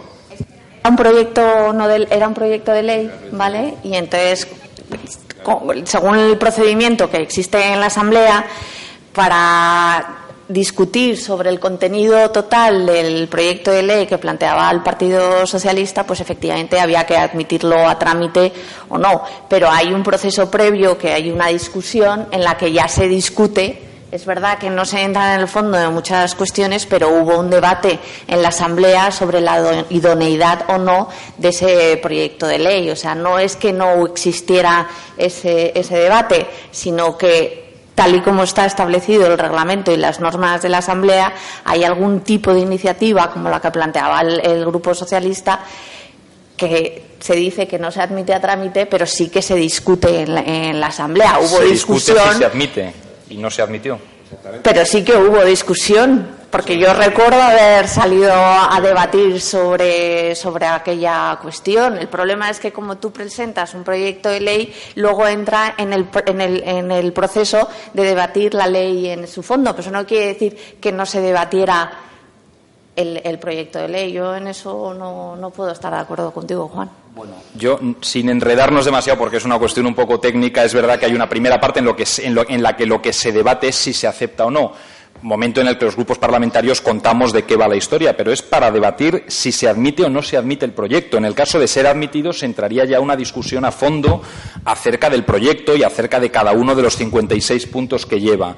No se pudo pasar de esa primera discusión, en la que efectivamente todos los grupos hablábamos del por qué nos gustaba o no nos gustaba esa iniciativa del Partido Socialista, pero la conclusión fue no se va a debatir en profundidad cada uno de los puntos porque el Partido Popular, como su mayoría absoluta, se niega a que se debata. Y a nosotros nos parece que eso no es aceptar con cariño o algo así decías las iniciativas de la oposición.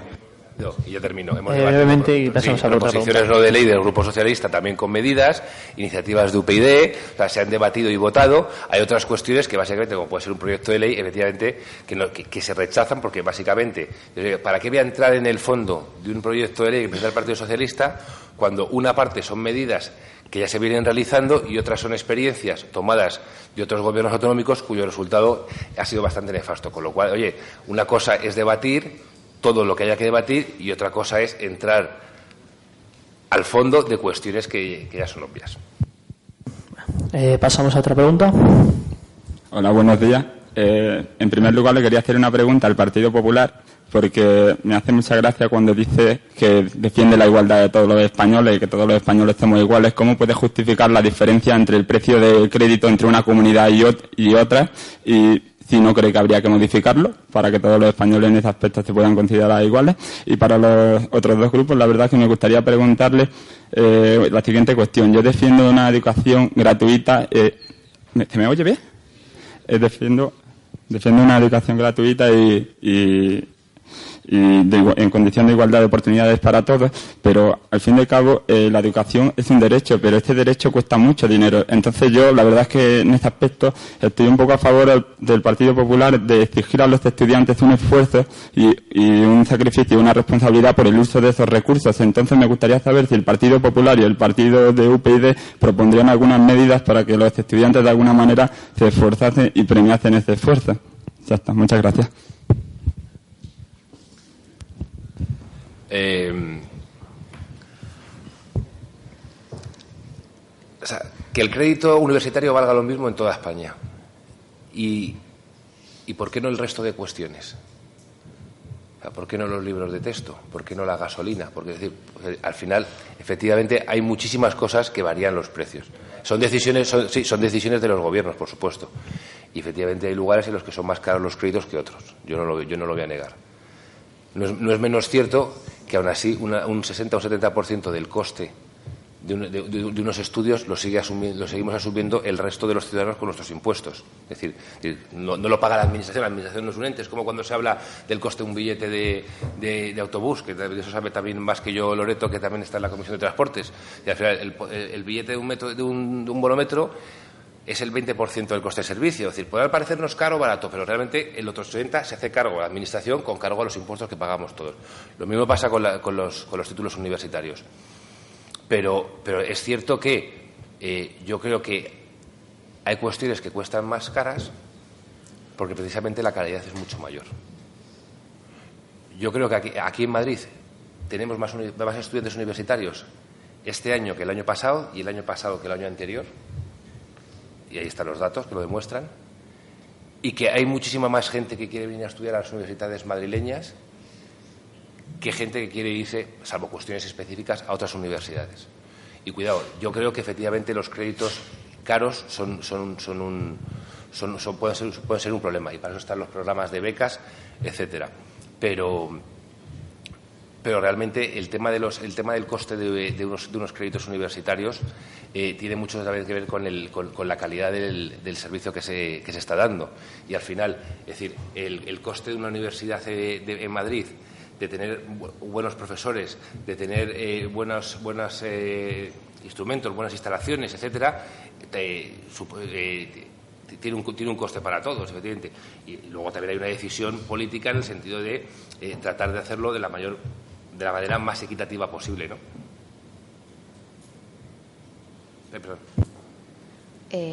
a ver, yo antes de nada quería aclararos una cuestión.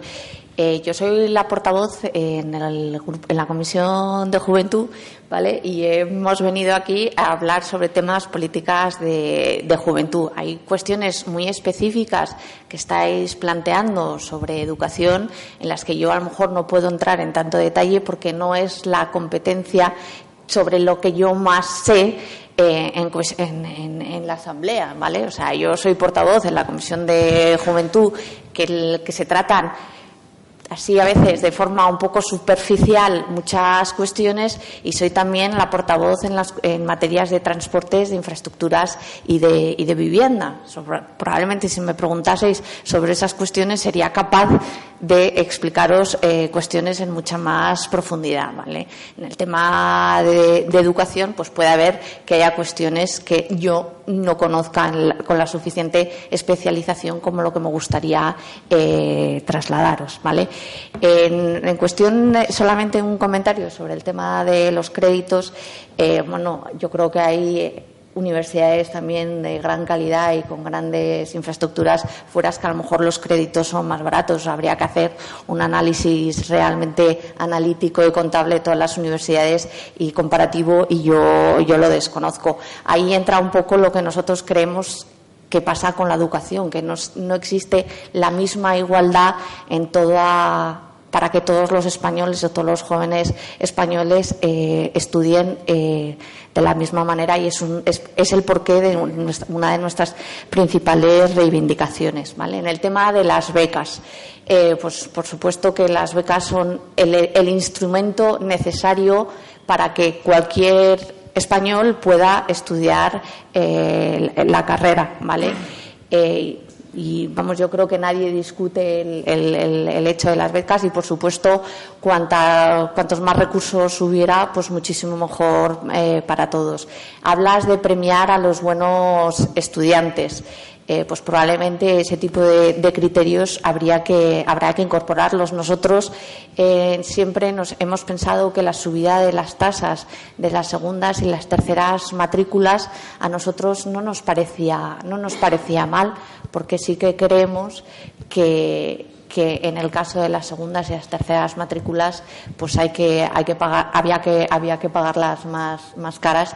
Y en ese caso sí que apoyábamos esa medida del Partido Popular. Y en ese tipo de medidas sí que estás apoyando yo creo a los buenos a los buenos estudiantes. Esa es un poco la política que nosotros seguimos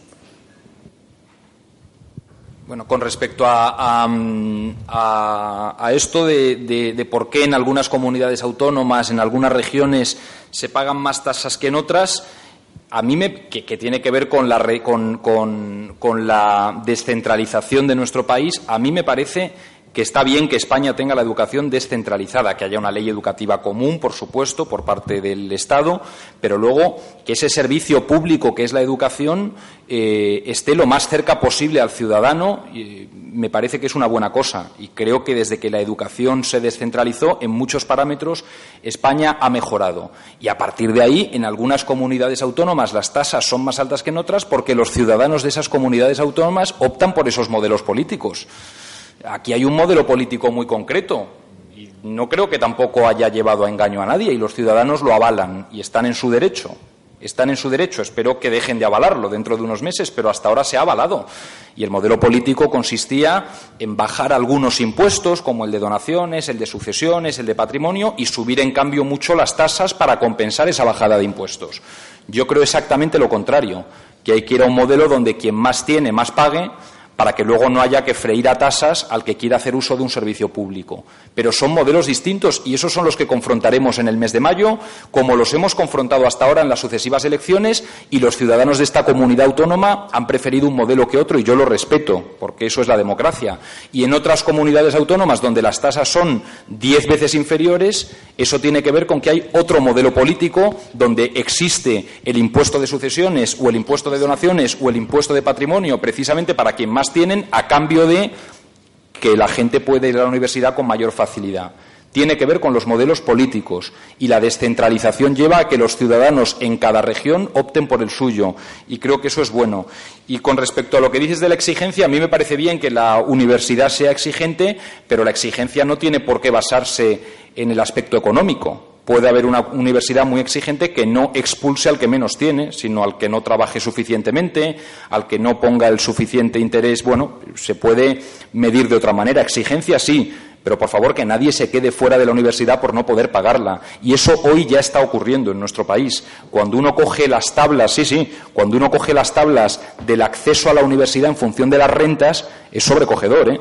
porque llegan infinitas. Ahora mismo no tengo el dato, pero, pero, pero se puede buscar y es y es muy sobrecogedor la diferencia que hay en el acceso a la universidad en las rentas altas, en los chicos de familias de rentas altas, con respecto a quienes tienen rentas bajas. Y hay un mecanismo por encima de cualquier otro que compensa eso, y se llama becas, que no son un premio, que son un derecho, que son un mecanismo que garantiza un derecho, y por eso las defendemos.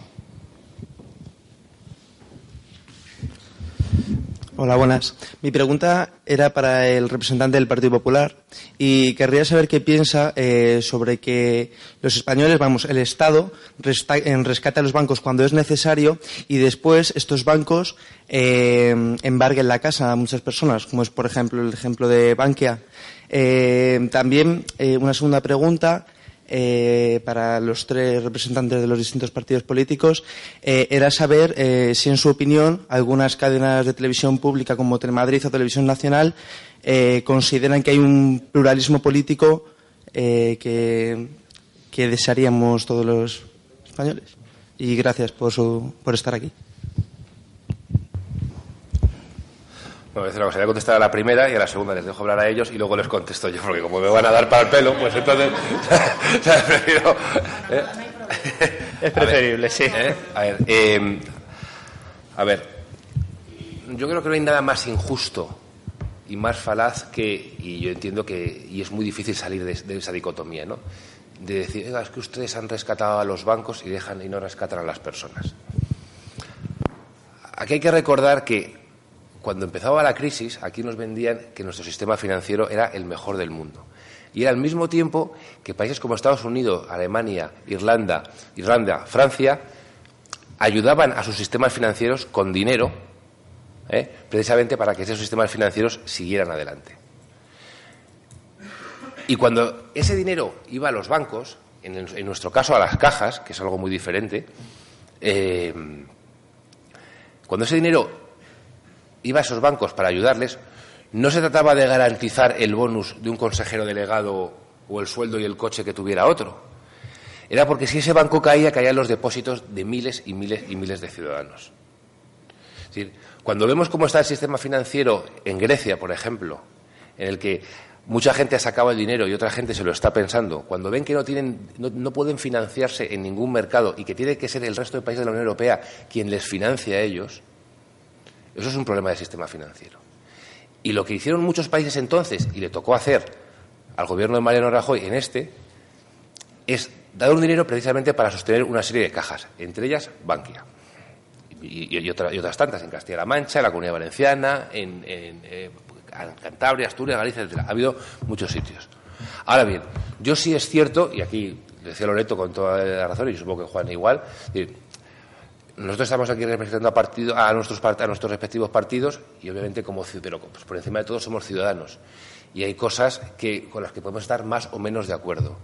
Yo, personalmente, creo que, y no sé si estamos a tiempo, deberíamos de ser más exigentes con aquellas cajas a las que el Estado, todos nosotros, hemos ayudado a que no caigan. En el sentido de ser muchísimo más exigentes en lo hora de su, de su actuación y, digamos, y en el compromiso social que deben de tener ante casos como el que tú, como el que tú planteas, ¿no? Pero sí que, pero sí que quiero, de alguna manera, desmontar esa dicotomía que, es muy perversa, ¿no? Y que dice, oiga, ¿usted de, qué lado está? ¿De los bancos o de los ciudadanos? Pues, oiga, mira, yo estoy de los ciudadanos, por supuesto, pero lo que pasa que, que es muy fácil decir, oiga, mire, pues que caigan los bancos, pues que caigan. Decirme en qué país de nuestro entorno han que, ha pasado un proceso similar a nuestro, han dejado caer el sistema financiero. En ninguno, porque saben que al final eso es la parte fundamental de nuestro sistema económico. Y si tendrá algo que, algo que añadir mis compañeros y el tema de las televisiones, pues lo debatimos si queréis a continuación. Eh, si no te importa, sí que me gustaría intervenir en esta discusión sobre bancos, cajas, sobre todo porque yo estoy una trabajadora en excedencia del Banco Santander, ¿no? Y entonces a mí es una cuestión que me, que, me interesan. ¿vale? Eh, nuestro sistema financiero estaba compuesto por bancos y estaba compuesto por, por, cajas de ahorros. Las cajas de ahorros, y eso yo creo que es algo que es importante decir y que todo el mundo conozca, estaban gobernadas y estaban dirigidas. Eh, por partidos políticos que han hecho una mala gestión y una mala utilización en muchos casos de, las cajas de ahorros. Eso es así y todos lo tenemos. Ahora, a mí no me vale ahora enmascarar el tema de las cajas de ahorros llamándoles, llamándoles bancos y equiparándoles a, otro tipo de entidades financieras que, por supuesto, también han cometido muchos, muchos errores. Y para mí mucho tiene que ver con el, el perverso sistema de incentivación que se hace en las oficinas vender eh, sus productos, pero bueno, eso es una cuestión aparte. Yo sí que creo que tenemos que poner sobre la mesa y no pervertir el lenguaje y hablar de las cajas de ahorros, hablar de su gestión, hablar de quién las gestionaba y hablar muy seriamente de qué ha ocurrido eh, ahí dentro, no solamente en, la comercialización de muchos productos, sino también en la comercialización de algunos productos como son las preferentes, que han sido una verdadera ruina para, para muchas personas. Yo no quiero entrar en esa identificación porque me parecería eh, absolutamente injusta. Eh, todo el proceso que ha habido de fusión de cajas de ahorros y que ha dado lugar a otras entidades financieras como lo de Bankia ha sido muy poco transparente. Han ocurrido cosas muy graves y, desgraciadamente, desde la Fiscalía del Estado eh, no se han tomado eh, las medidas necesarias para que ese fiasco, porque es un fiasco que nos está costando mucho dinero a todos, eh, se vaya correspondido de una exigencia de responsabilidades y que las personas que han cometido esos errores y nos han llevado a muchos a la ruina paguen. ¿Vale?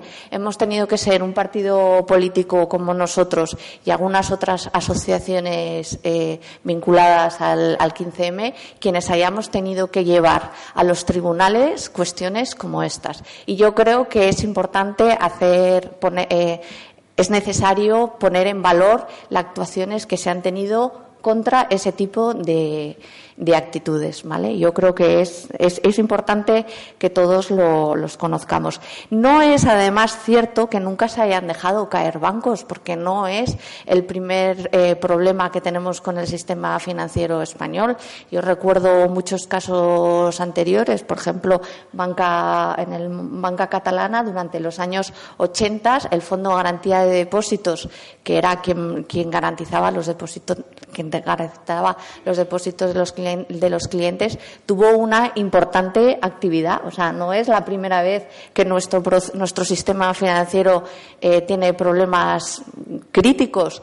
Ha habido antes y se dejaron caer bancos. Lo que pasa es que en esta ocasión es verdad que Bankia era una, una entidad sistémica, ¿vale? Pero se podían haber optado por otro tipo de, soluciones. La que se optó fue por insuflarle eh, veintitantos mil millones de euros y no exigir ningún tipo de responsabilidad. Y eso está mal.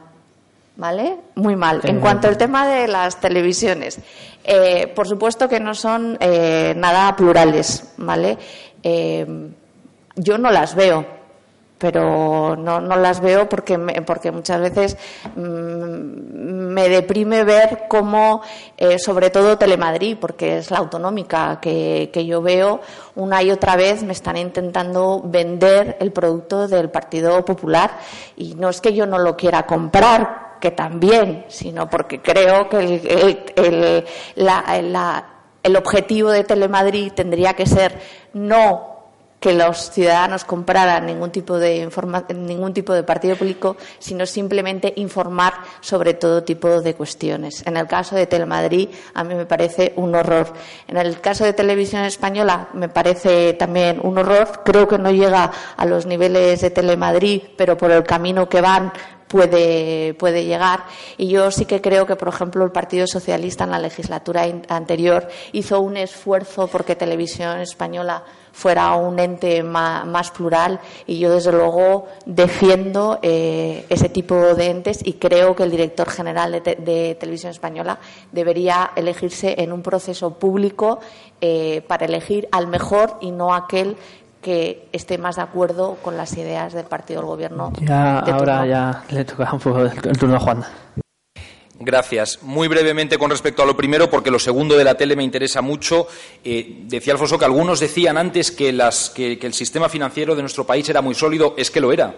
Es que antes de la llegada de la crisis económica a nuestro país, el sistema financiero era muy sólido, las cuentas estaban muy saneadas y nuestro país era un país que funcionaba económicamente muy bien lo que ocurre, no, antes de la llegada de la crisis, lo que ocurre es que llega una crisis económica que empieza a destruir empleo y eso hace que se desplomen las cuentas públicas del país y que como castillos de naipes vaya cayendo toda la estructura económica. Bueno, eso ha ocurrido en España, ocurrió en el resto de Europa y por ello lo consideramos la crisis económica más dura que ha vivido Europa en los últimos, en los últimos años. Y a partir de ahí, hombre, yo entiendo la reflexión de unos ciudadanos que dicen, joder, al final, cada vez que la banca obtiene beneficios son para ellos, son bien privados, pero en cuanto hay pérdidas, se socializan. Hombre, ya que ponemos dinero cuando va mal, no estaría mal ver alguna parte del beneficio cuando va bien, ¿no? Y, es verdad que nunca ha sido así. Yo, hombre, lo que espero es que ya que se ha dejado un dinero, pues se devuelva. Espero que se devuelva, al menos. Pero con respecto a lo de la televisión, que me parece algo muy interesante, porque creo que al final es muy definitorio de cómo un gobierno considera los servicios públicos, a mí una de las cosas más indignantes de las que yo vivo en la Comunidad de Madrid, yo soy miembro también de la Comisión de Telemadrid, se llama eh, de control del ente público Radio Televisión Madrid, en la Asamblea, eh, yo ahí es donde percibo con más nitidez el desprecio que se tiene por lo público y la patrimonialización que el Gobierno hace de algo que es de todos. Telemadrid es tan de todos como la educación, como la sanidad, como la justicia, como las instituciones, son de todos. No es que no tengan dueño, es que todos somos dueños. Y cuando uno ve cómo se trata Telemadrid, se da cuenta de qué consideran algunos que es lo público, y es un chiringuito. Mirad, eh, Telemadrid ha estado dirigida hasta ahora, o mejor dicho, os voy a contar la secuencia completa muy rápido. No recordaréis, porque, o, sí, no, no, sé la edad que tenéis, pero hace, eh, en la última etapa del gobierno de Aznar, hubo una condena por manipulación a televisión española. Una condena por manipulación, en concreto porque el director de informativos, Alfredo Urdazi, bueno, no sé si recordaréis el tratamiento que dio una huelga general, etcétera. Hubo una condena por manipulación, cosa que no había ocurrido nunca en España y que creo que no ha ocurrido nunca en ninguna televisión pública de ningún país de Europa. Una condena firme por manipulación informativa. El director de televisión española en ese momento Parece lógico que hubiera sido cesado, ¿verdad?, y que no hubiera podido volver a acercarse a una televisión pública nunca. Pues tras esa condena por manipulación siguió en su cargo. Cuando el Partido Popular perdió las elecciones, el Gobierno autonómico de Madrid le fichó al que estaba condenado por manipulación para ser director general de Telemadrid. Y ahora que el Partido Popular ha vuelto a ganar las elecciones en España, han vuelto a fichar al que fue director de Telemadrid, lo tenía como refugio, otra vez como director de televisión española, a alguien que tiene una condena por manipulación. Mirad, a mí eso me parece un insulto a la gente, porque los medios de comunicación públicos que hacen un servicio muy importante son caros, los pagamos todos y tienen que ser tratados con mucho respeto. Y a partir de ahí, a partir de tener a una persona que tiene una condena por manipulación y que yo en la Comisión de Telemadrid he podido ver cómo actúa y cómo se expresa y cómo trata a la oposición, alguien que está al frente de un medio público, pues uno puede esperar cualquier cosa. Creo que sobra y que es un debate absurdo el hacer demasiadas consideraciones acerca de la pluralidad en Telemadrid y de los sueldos que tienen los presentadores de Telemadrid, de la tendencia ideológica que manifiestan en público, eh, del ERE que se ha hecho a 500 trabajadores que se mostraban casi todos ellos en contra de lo que estaba ocurriendo en Telemadrid. En fin, daría para largo, ¿no? Pero yo, desde luego, una de las cosas que más reivindico, aunque pueden parecer menores del gobierno anterior, del gobierno socialista, es precisamente el tratamiento que se dio a la televisión pública. E incluso me enfada tener que entrar en un debate sobre algo que a mí me parece tan obvio. Porque cuando uno compara cómo se elegía el director de, de televisión española, que era con el consenso de todas las fuerzas. ¿Ves? Ahí sí que había, por ejemplo, consenso de todas las fuerzas políticas del Parlamento, incluido el Partido Popular y cuando compara los premios internacionales que recibió Televisión Española por su pluralismo informativo, premios internacionales, lo compara con las condenas actuales o con el método de elección del director de Televisión Española, pues entonces creo que sobra el debate. Bueno, Alfonso, te damos dos minutos máximo para vale, defenderte y pasamos a otra pregunta. Lo siento que Juan se enfade, pero tenemos que, tenemos que discrepar de este tema. Lo primero, y es una opinión personal, yo soy partidario de eliminar las televisiones públicas, salvo televisión española, y si me apuráis, aquellas en las que en aquellas regiones en las que yo entiendo que hay un hecho diferencial desde el punto de vista cultural, como puede ser la defensa de un idioma, etcétera. Pero yo personalmente creo que una televisión pública a nivel autonómico, todas pueden ser efectivamente susceptibles de manipulación y falta de pluralismo que sea su ¿eh? Pero de, ahí que, esa es una opinión, ya digo, desde el punto de vista personal. Me sorprende que UPyD critique Telemadrid, la verdad, sinceramente, porque si UPyD ha crecido, aparte de tener el apoyo de los ciudadanos, y ha tenido presencia mediática en los últimos años, fue sobre todo gracias a Telemadrid en su medio. Con lo cual, eso sí que es un ejemplo de pluralidad. ¿Eh? Eso es un ejemplo de pluralidad. Y eso es un ejemplo de pluralidad. Pero eso es un problema que tenéis vosotros con los, con los medios de comunicación, Loreto. Que es, que es que solo lo consideráis buenos aquellos que os han tenido bien durante un tiempo. Y cuando de repente empiezan a, empezáis a recibir críticas de ellos, ya no son tan buenos. Pero bueno, ese es otro debate. Eh, por, ir, por contestar de manera muy puntual. Eh, yo creo que si estuviera aquí el propio director general de Televisión Española se defendería mejor de lo que puedo hacerlo yo. Yo solo diré que el, director de, Televisión Española, entonces cuando era director de Telemadrid, que yo también era miembro de esa comisión, trataba a la oposición con el mismo respeto que la oposición le trataba a él. Yo creo que ahí era una cuestión en la que, oye, mira, haya cada cual con la forma que tenga de expresarse y la dureza que quiera expresar en sus interpretaciones. Decir que la manera de elegirla no ha cambiado, sino que ha cambiado el plazo por la Española. Antes era mayoría tres quintos y si no, transcurrido un tiempo, había mayoría, era con mayoría absoluta y ahora lo que se hizo fue acortar esos plazos por la sencilla razón, porque el Partido Socialista no se venía a llegar a un acuerdo con el Partido Popular. Tan sencillo, tan, sencillo como eso. Eh, no, no, no. Y voy a poner un ejemplo muy claro. decir, oiga, aquí yo entiendo, yo no, no suelo ser una persona que entre nunca a debatir ni, con, a través de cuenta de Twitter, ni nosotros al final que tenemos relación con periodistas, los que siguen, los que siguen a, las diferentes fuerzas políticas o la actividad política de la Asamblea de Madrid, yo no suelo debatir, yo entiendo que cada uno hace su trabajo. Y allá, cada, y allá los medios de comunicación y los periodistas con la manera que tienen, tienen de entender su profesión. Yo lo respeto totalmente. Pero ¿qué queréis que os diga? A mí, sinceramente, empezar a señalar a periodistas poniéndoles etiquetas, porque, oye, porque una televisión pública ha contratado a estos periodistas que provienen de este medio? Entonces, ¿qué pasa? ¿Que tendrían que haber sido de otro medio? ¿De cuál medio? al final es una cosa muy complicada. Yo creo que debería haber un poco, si, hubiera un poco más de respeto en la profesión, en la profesión, yo creo que la imagen de los medios de comunicación pública no sería tan mala. 30 segundos, 30 segundos, casi por alusiones, porque yo he señalado a periodistas, no, no he dado un nombre, pero no me importa darlo, que alguien como Herman Terst esté cobrando 500 euros al día 500 euros al día por una columna de un minuto en Telemadrid, a mí me parece escandaloso. Y por supuesto que es nuestra obligación como representantes políticos señalarlo con el dedo. Un minuto al día, que algunos habréis escuchado, 500 euros de nuestros impuestos, a la vez que se echa a 500 trabajadores. Claro que hay que señalarlo con el dedo. Y, hombre, evidentemente difícil es llegar a un acuerdo o a un consenso en el Parlamento si la propuesta era un señor que tenía una condena por manipulación. No, no, ahí no vamos a estar, claro. Contestar.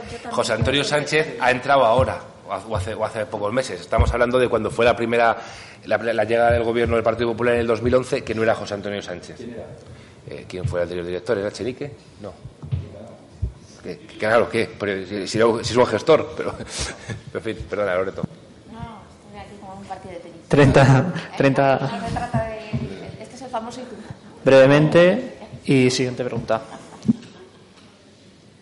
¿Querías comentar No, algo? Iba, iba a hacerlo, pero como iba a Vale. estoy criticando, no. Vale, eh, a ver, levantar la mano otra pregunta allí. Bueno, aquí y luego allí. Vale. Eh, hola, buenas. Usted antes, al principio, ha dicho que no concibe la idea que sean los partidos mayoritarios los que, los que pongan leyes eh, atendiendo a los criterios de su propio partido. El Poder Judicial es un poder que, en principio, debería ser independiente a los otros dos poderes y, sin embargo, no lo es, estando sus órganos formados por personal judicial elegidos por los partidos mayoritarios, estando este órgano muy politizado tal como, usted, como lo ha mencionado usted Radio Televisión Española o Telemadrid, que está muy politizado, muy influido por quien estaba en el poder.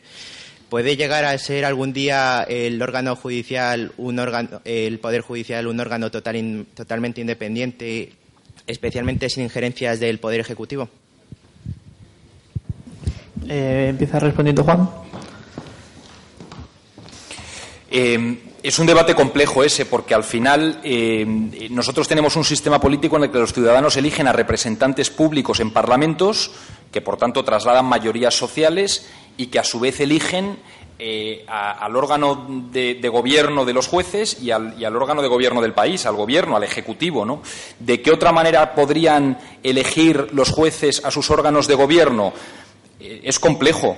Sinceramente, no tengo una opinión muy clara al respecto, porque entiendo los perjuicios que tiene el sistema actual, pero yo no sería favorable a cambiarlo por la elección directa de los ciudadanos, no lo sería. Tampoco sería favorable a cambiarlo porque los propios jueces eligieran sus órganos de gobierno por el sesgo ideológico que eso también podría tener y porque escaparía por completo al control democrático. Me parece un debate muy interesante. Yo no lo tengo particularmente resuelto. Creo que la opción que ahora tenemos es la menos mala y, en cualquier caso, cada vez que hablamos de la politización de las cosas, no debemos olvidar que también estamos hablando de su democratización es que al final lo que hay sentado en el Parlamento es lo que sentáis vosotros.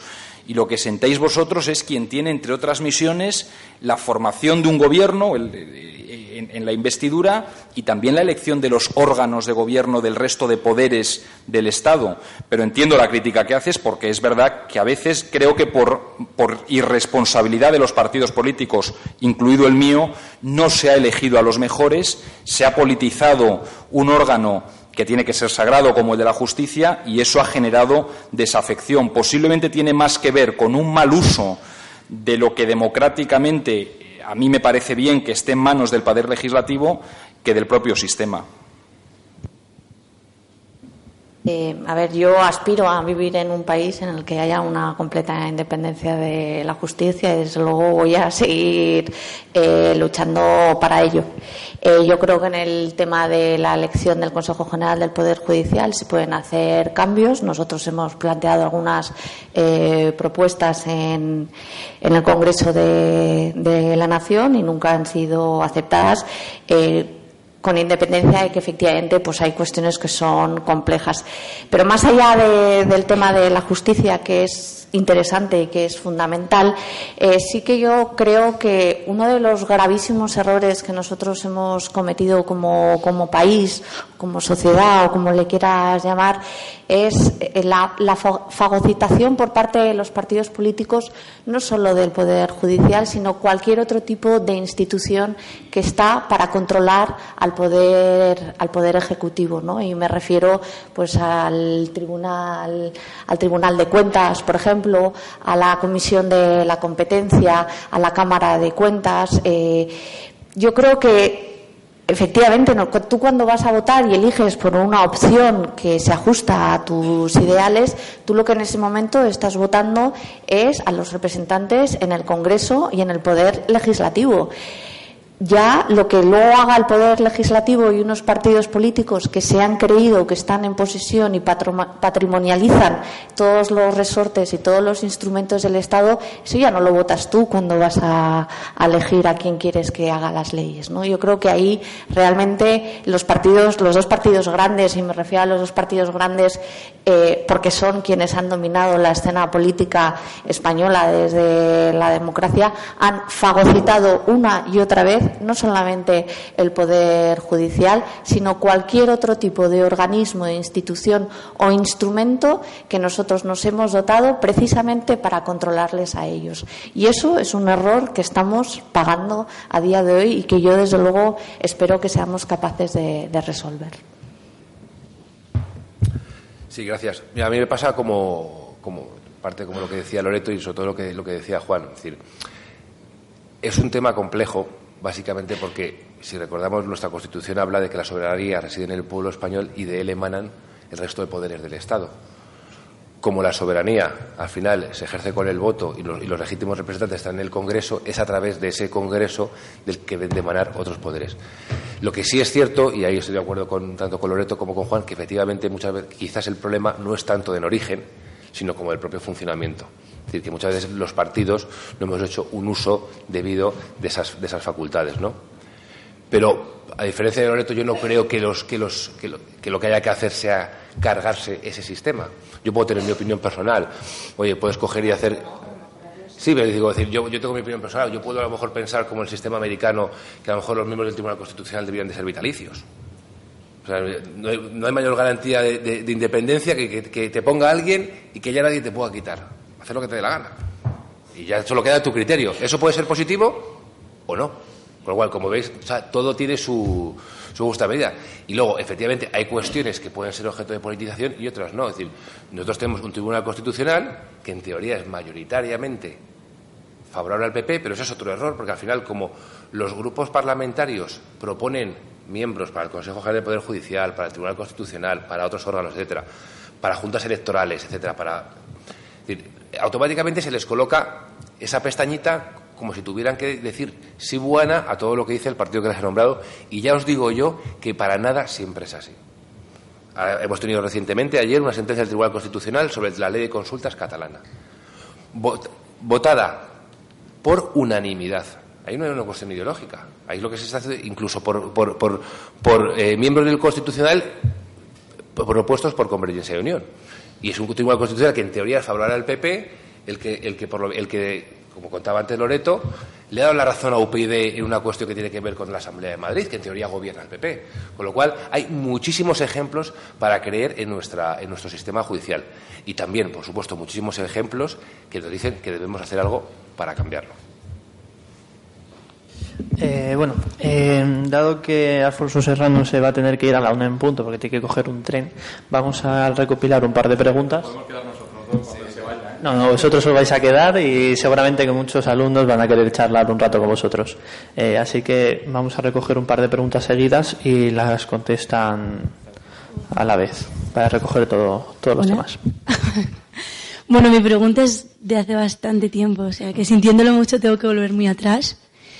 Y es que con respecto a lo que habías dicho, lo que había dicho usted, Loreto, de, mm, sobre que estaban de acuerdo en aumentar las matrículas en los segundos y terceras veces que se repetía un curso de universidad, yo creo que no es una buena opción porque precisamente, no digo todos los casos, pero precisamente muchas veces esos estudiantes que suspenden es porque en sus familias tienen problemas económicos y se ven obligados a trabajar, por ejemplo, a trabajar muchas horas y no sacar el tiempo suficiente para poder obtener unas buenas calificaciones. Entonces me parece que es entrar en un círculo vicioso porque, claro, se sube el precio, pero es que hay muchas personas que ese precio no lo van a poder pagar. O sea, no sé si sabe a lo que me estoy refiriendo. y bueno, por eso estaba de acuerdo, por ejemplo, con lo que decía Juan, de que tal vez habría que buscar otro tipo de incentivo para que los estudiantes se esfuercen. Yo misma no sé cuál, pero buscar otra forma que no sea la económica. La... Lo veo como una amenaza, ¿no? Si, si suspendes vas a tener que pagar más, cuando muchas veces suspendes no esforzándote ocho veces más que alguien que saca más nota que tú. Y luego otra pregunta, bueno, no es realmente una pregunta, es algo que tengo yo en mente. Adelante. Y es que eh, me cuesta mucho, muchas veces, enciendo la televisión y veo discursos de, los dirigentes del Partido Popular, en este caso, eh, hablando de la crisis, pues de que hemos pasado la peor etapa de la crisis, que ya estamos en una recuperación, que tal. Y entonces, no puedo evitar el pensar, eso sí, lo dicen las cifras, supongo. Pero creo que falta un montón de irse a los barrios y ver y observar, porque esa no es la realidad, eso es lo que dicen los números. Pero si tú hablas con la gente, es algo completamente distinto, es que la gente sigue en picado, totalmente cayendo.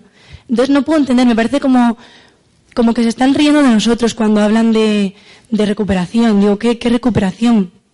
porque yo mm, no hablo solamente personalmente, que también, pero mis círculos de, personas que conozco, pues todos están en esa, en esa situación, en el decir, yo sigo en un túnel y ni recuperación ni nada. Que me digan recuperación me parece reírse totalmente en mi cara. Entonces no puedo comprender, no sé cómo, qué podrían hacer los partidos para recuperar, por ejemplo, esa confianza, porque mucha gente que escuchamos los discursos lo único que da pie es a perder la confianza en decir, bueno, estas personas que están aquí está claro que lo que no quieren es mi bienestar. Entonces, no sé, bueno, no es una pregunta realmente, es decirlo simplemente. Muchas gracias. Vale. Eh, ¿Más preguntas? Por allí atrás, por aquí. Hola. Bueno, mi pregunta va para el portavoz del PP. Y es que usted ha dicho antes que cuando el conjunto de los ciudadanos depositan su confianza en un partido político, en este caso, y ese partido eh, tiene mayoría absoluta, ya está legitimado para tomar ciertas decisiones para hacer frente a su programa y cumplir cada uno de los puntos del programa. El problema es que en este caso yo no he visto que el PP haya cumplido su programa, entonces no sé cómo, no es lógico tampoco que usted diga eso desde mi punto de vista. Y otra es que, ¿qué opináis vosotros? En relación al plan Bolonia que se ha implantado en algunas universidades públicas, eh, ¿opináis que está siendo fructífera? Eh, si tenemos en cuenta la masificación de los alumnos por aulas y eh, que cada vez hay menos profesores porque se están despidiendo cantidad de profesores, ¿estimáis que es, es conveniente, está siendo fructífera esa, este plan? Y ya está, solo era eso. Y por allá hay dos.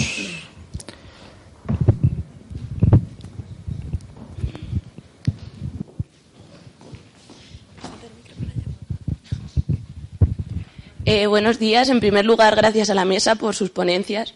Eh, me gustaría saber, cambiando de tema y hablando de juventudes políticas, eh, el tema referido al transporte, al transporte público. sabemos ahora que la edad del abono joven está en el límite de 23 años. Entonces, me gustaría saber si en sus partidos se baraja la posibilidad de ampliar esta, esta edad, al igual que otros partidos como Izquierda Unida. Gracias. Y ya la última y cerramos con estas cuatro. Hola, buenos días. En democracia es fundamental la politización de la sociedad. La política no es solo la lucha por el poder de varios partidos. La política es el control de las instituciones por parte de los ciudadanos, porque son suyas. Vale, perdón. Es, es muy grave que un ciudadano se declare apolítico, es renunciar a lo que es suyo. ¿Cómo hacemos que los jóvenes, muchos más interesados en irse de fiesta o de cervezas, cómo hacemos que se interesen por la política y participen activamente en ella? Muchas gracias. Eh, si os parece, dado que Loreto también es portavoz en la Comisión de Transportes, ah, en relación con la pregunta de lo del transporte público, empezamos por aquí y ya vamos cambiando de tema. Del transporte y eh, del, abono joven. Nosotros tuvimos el otro día una discusión sobre este asunto y yo lo que planteo, nosotros lo que queremos plantear con respecto al sistema tarifario es casi una revolución en el sistema tarifario. Nosotros creemos que la tarjeta de transporte público actual permite casi ir hacia una personalización de de lo que pagas a la hora de coger el, transporte público. ¿eh? Porque efectivamente, eh, hay, cuestiones que ahora están distorsionadas, o sea, las limitaciones que tenía la tecnología antigua, que solo permitía una serie de, de, abonos muy limitados y una serie de tarifas muy limitadas, porque en la banda magnética que iba en el ticket no se podían incluir eh, más cuestiones, estaba limitando enormemente las posibilidades que tiene el sistema tarifario de abaratar, en muchos casos, muchos, muchos viajes y también estaba limitando la atracción de muchas personas que vinieran al, transporte público. Porque no se trata solamente de ampliar el abono joven hasta los 25 años. Porque, por ejemplo, a mí el abono joven de la zona B3 me parece carísimo a mí particularmente me parece carísimo. No se, trata solamente de subir el abono, sino probablemente también de revisar las zonas, ¿vale?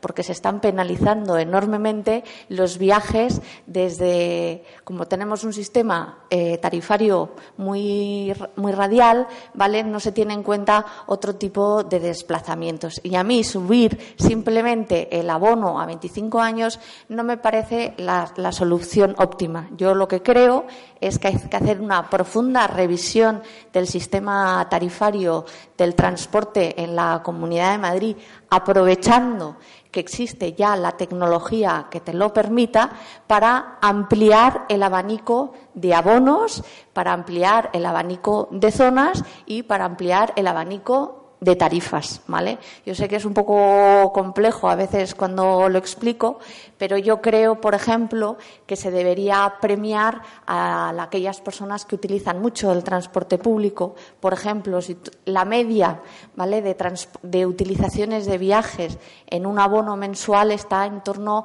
a los 70 viajes, ¿vale?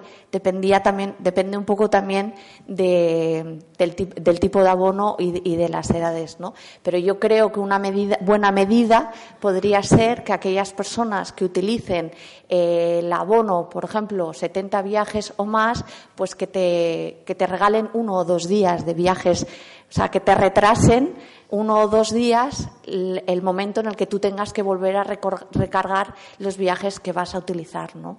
Eh, yo, desde luego, voy hacia ese tipo de sistema tarifario que yo creo que sería mucho mejor para todos, más allá de si tienes que subir o no el, abono joven. Yo creo que las opciones hay otras opciones que pueden ser buenas para todos y no solamente centrarnos en eh, el, sistema encorsetado que tenemos a día de hoy del sistema público de transportes. Eh, Juan.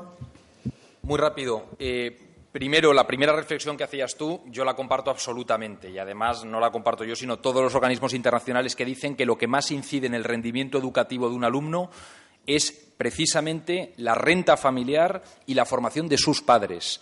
Y en ese sentido es verdad que partimos con desigualdad y que no se le pueden exigir las mismas notas ya desde el colegio a quien estudia el solo, tiene profesor particular, eh, clases de apoyo y un entorno familiar con unos padres universitarios que le ayudan, que al que tiene que compartir habitación con tres hermanos y estudiar en el comedor con la abuela y con unos padres que no le pueden echar en una mano porque no tienen formación. No es lo mismo.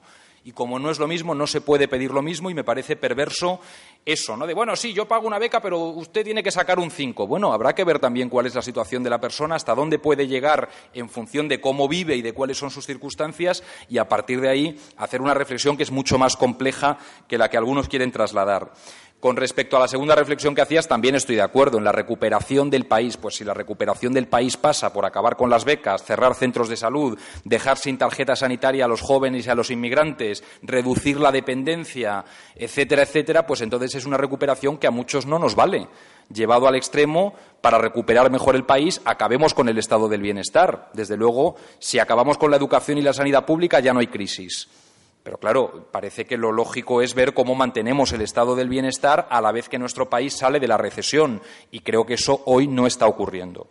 Em, con respecto a la pregunta sobre Bolonia, es que yo creo que tú misma, no sé quién eras tú, me parece, tú misma has dado la respuesta. A mí me parece un buen plan que no cuenta con los medios suficientes para llevarse bien a la práctica. Este país necesita una mayor inversión en educación. Estamos por debajo de la media de la OCDE en inversión educativa y, universitaria. Y hay que aumentarla, porque al final siempre es lo mismo. Allá donde se ponen recursos las cosas funcionan bien y donde no se ponen, no se recortan, funcionan peor. Y, con respecto al abono joven y, al desinterés de los jóvenes por la política, bueno, nosotros sí hemos pedido esta legislatura y, ya va siendo casi un clásico en todas que aumente eh, la edad. Eh, eh, lo hemos hecho también. Es verdad, nos parece que, se tiene que se tiene que aumentar la edad del abono joven. Pero eso me lleva a una reflexión sobre lo que tú decías del pasotismo de los jóvenes en política que yo no comparto. Creo que los jóvenes pasan de los partidos actuales. El mío, por ejemplo, o el Partido Popular, posiblemente también UPyD, en fin, pasan de los partidos actuales. Y creo que pasan porque consideran que no están resolviendo bien sus problemas. Y eso me lleva a la reflexión que a mí me parece más interesante, final, ¿no? y, y, que a mí más me interesa y más me ha interesado durante la legislatura. Creo que tenemos un Estado muy dual. Creo que tenemos un Estado en el que incluso en una situación de crisis económica dura como la que vivimos, algunos la han sobrellevado razonablemente bien y otros muy mal. Y con quienes más se ha cebado la crisis es con quienes más desprotegidos están, que sois vosotros, que sois los jóvenes. Los pensionistas han vivido la crisis de una manera mucho más cómoda que el resto, evidentemente. Los funcionarios, dos millones y medio, han vivido la, la crisis de una manera más cómoda, está claro. ¿Con quién se ha cebado la crisis económica? Con quienes están absolutamente fuera del sistema, que son los jóvenes. Jóvenes que no tienen trabajo y, por tanto, no cotizan y, por tanto, no tienen derecho al paro, pero tampoco tienen posibilidades de una educación subvencionada a través de becas o de tasas reducidas, pero tampoco tienen un transporte público subvencionado a partir de los 23 años. Y mira que cuando uno cumple 23 años le quedan muchos años de seguir siendo joven. Eh, perdona que te interrumpa. Mm, ahora volvemos. Eh, que ponga su exposición Alfonso. ¿Sí? Nada, y, acabo ya con eso, porque, porque tampoco hay una posibilidad de acceso a la vivienda. Y cuando uno compara cómo se vive en otros países, entiende por qué en otros países eh, la desafección de los jóvenes no existe y aquí sí. Yo siempre digo que a quienes mejor, por eso, por eso yo, soy socialista ¿no? y, creo que, que yo tengo un buen modelo, que es Finlandia donde las cosas funcionan muy bien. Y cuando uno ve cómo viven los jóvenes en Finlandia y ve cómo son sus becas, porque su beca no es que les cubra la tasa universitaria, es que se les paga un dinero para que además de tener el acceso a la universidad, porque claro, a uno no le basta con tener un acceso a la universidad sin más, ¿verdad? Le hace también falta poder vivir. Pues en Finlandia existe una beca que lo permite, y en Finlandia existe un transporte público subvencionado, y en Finlandia existe una ayuda a la vivienda. Bueno, eso, que eso es lo que yo quiero para Madrid y para España. Y creo que cuando nosotros consigamos eso, seguramente tendremos a una juventud dentro del sistema democrático que crea en las instituciones y que crea en los partidos. ¿Por qué en los partidos políticos tradicionales creen mucho más los españoles de a partir de 50 años que los de menos de 30, porque a partir de los de 50 años les ha ido mucho mejor con el sistema democrático actual que a los que tenéis menos de 30. Y creo que la asignatura pendiente es extender el estado del bienestar a los que estáis más ajenos a él, que sois vosotros.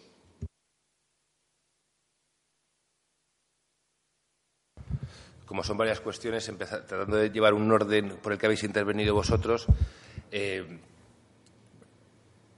obviamente el sistema debe ser capaz, empiezo por ti, eh, de detectar esos casos a los que tú te refieres. Pero yo personalmente, yo sí creo que la mejor manera de, una de las maneras de premiar a quien realmente se esfuerza, y Juan hablaba antes de mérito, capacidad, esfuerzo, es precisamente, eh, no diría decir castigar, pero penalizar a quien no lo hace. Que hay casos, efectivamente, en los que hay gente que, no, que a lo mejor no, no, puede sacar un rendimiento en sus estudios por circunstancias económicas familiares. Yo creo que efectivamente el sistema tiene que ser capaz de detectarlo. Pero no se nos escapa, y, a veces hay que dejar de ser políticamente correcto, que vamos a ver que aquí eh, los unos estudios universitarios en España cuestan entre 30.000 y 60.000 euros. En una universidad pública Hablo del coste que tiene real, no de lo que, no de no de lo que, de lo que, de lo que se paga por matrícula.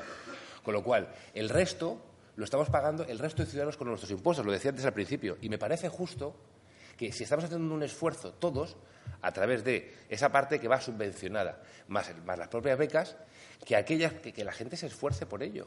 Sobre todo cuando muchas veces hay, eh, con el tema de las becas, eh, gente a la que no le llega. Entonces, yo creo que una de las maneras de hacerlo precisamente es eso, es de alguna manera encarecer el precio de las segundas, terceras y cuartas matrículas.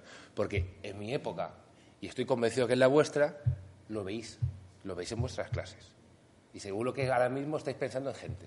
Con lo cual, no se trata de coger la anécdota y convertir la categoría, pero la, Administración Pública tiene la obligación de, velar por ambas cuestiones. Eh, me hablas de, que veas discursos de políticos del PP y que estés hablando de cifras y tal. no voy a decir que nos hacía falta mucha piel, como, dice, como dijo Carlos Floriano con el tema del famoso BID y tal. Pero, vamos a ver, nosotros no dejamos de ser ciudadanos. Eh, lo que pasa que, y lo hemos dicho y lo ha dicho el propio presidente del Gobierno, eh, para poder llegar a que esa recuperación llegue a quien más se ha visto afectado, primero había que arreglar lo que, era, lo que podíamos llamar el motor del coche. O sea, de, nada, de nada vale eh, ponernos otras cosas si, las bases estaban totalmente a punto de quebrar. Y lo hemos dicho, oiga, nosotros no vamos a hablar de salida de la crisis, de haber salido de la crisis, hasta que la recuperación haya llegado a toda esa gente. Lo que eso no quita es para poner en valor lo que hemos conseguido. Y por mucho que haya quien quiera ver España totalmente en negro, nosotros no vamos a dejar de defender el esfuerzo, que no el gobierno, porque el gobierno al final toma unas decisiones, sino los esfuerzos que han hecho millones de ciudadanos para que a día de hoy estemos creando empleo y con crecimiento positivo, lo cual no ha sido para, nada, nada fácil. Y eso no quita, efectivamente, para reconocer todo lo que queda eh, por hacer. ¿Legitimados para hablar de programa? Hombre, yo creo que sí. Lo que pasa es que efectivamente muchas veces un programa se hace para con el objetivo de cumplirlo y muchas veces efectivamente hay cosas que cuando llegas al gobierno te das cuenta que no puedes llegar a hacer. Lo hemos, lo hemos reconocido. Yo creo que el propio presidente también lo ha reconocido y ha dicho, oiga, mire, yo me iba a encontrar eh, un déficit del 6% y de repente resulta que es el 9%. Oiga, es que son 90.000 millones de euros, que es que de dónde los sacábamos. Es que parece una tontería cuando hablamos de cifras macroeconómicas. Pero claro, si antes, si antes todo lo que te ahorrabas lo utilizabas para pagar intereses de la deuda, pues ahora todo eso que, que, no pagas en interés de deuda lo utilizas en políticas sociales. Es que, la macroeconomía es algo muy denso, pero también afecta a la, al final a la, micro, a la microeconomía. Y termino, porque ya no quiero ocupar más tiempo y, lamentablemente les había avisado que yo que tenía, que tenía que irme, eh, con una reflexión que hilo con lo que ha dicho Juan y con lo que has dicho tú acerca de la desafección política de los jóvenes.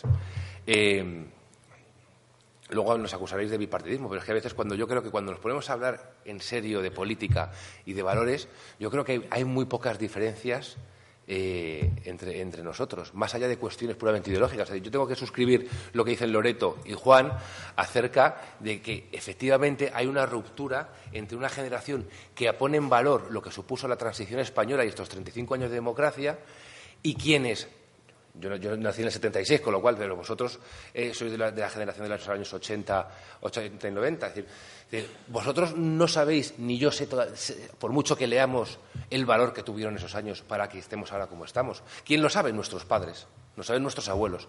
Y nosotros tenemos la obligación de, efectivamente, hacer posible esos cambios eh, para seguir poniendo en valor este sistema democrático. Y que los jóvenes, habrá gente que no quiera implicarse por lo que quiera, pero yo que efectivamente yo creo que sí que hay una motivación juvenil para involucrarse en política. Y yo lo que os pido es que lo hagáis. Y fijaros si no hay opciones políticas ahora mismo por las que, por las que optar. ¿Eh? No, no, no. Pero vamos a ver, yo parto. Oye, es que si, si estamos en un país, y con esto ya termino, de verdad, si estamos en un país en el que no nos podemos poner de acuerdo en lo esencial, como es el modelo de convivencia y el modelo de Estado, es que es algo que no se pone en duda en ningún país. Es que, es que hay grandes diferencias entre demócratas y republicanos en Estados Unidos, en Alemania, en el, Reino Unido, en Francia. Hay grandes diferencias entre ellos. Pero hay otras cosas que es que nadie osa poner en duda. Porque son los pilares que tienen como país y de los que se sienten orgullosos y que no se arrojan unos contra otros.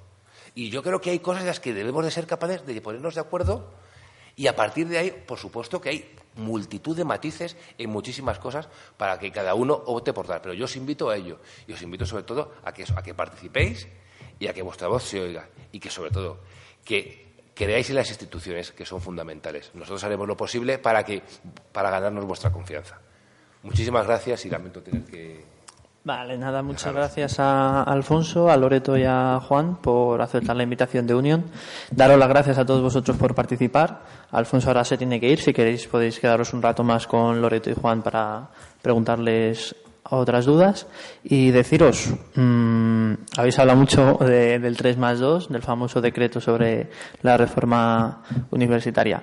Eh, deciros que Unión está preparando para el próximo 26 de marzo otro debate otra mesa redonda con Partido Popular, Partido Socialista, Izquierda Unida y UPyD, del que sí se va a hablar única y exclusivamente de educación. Muchas gracias.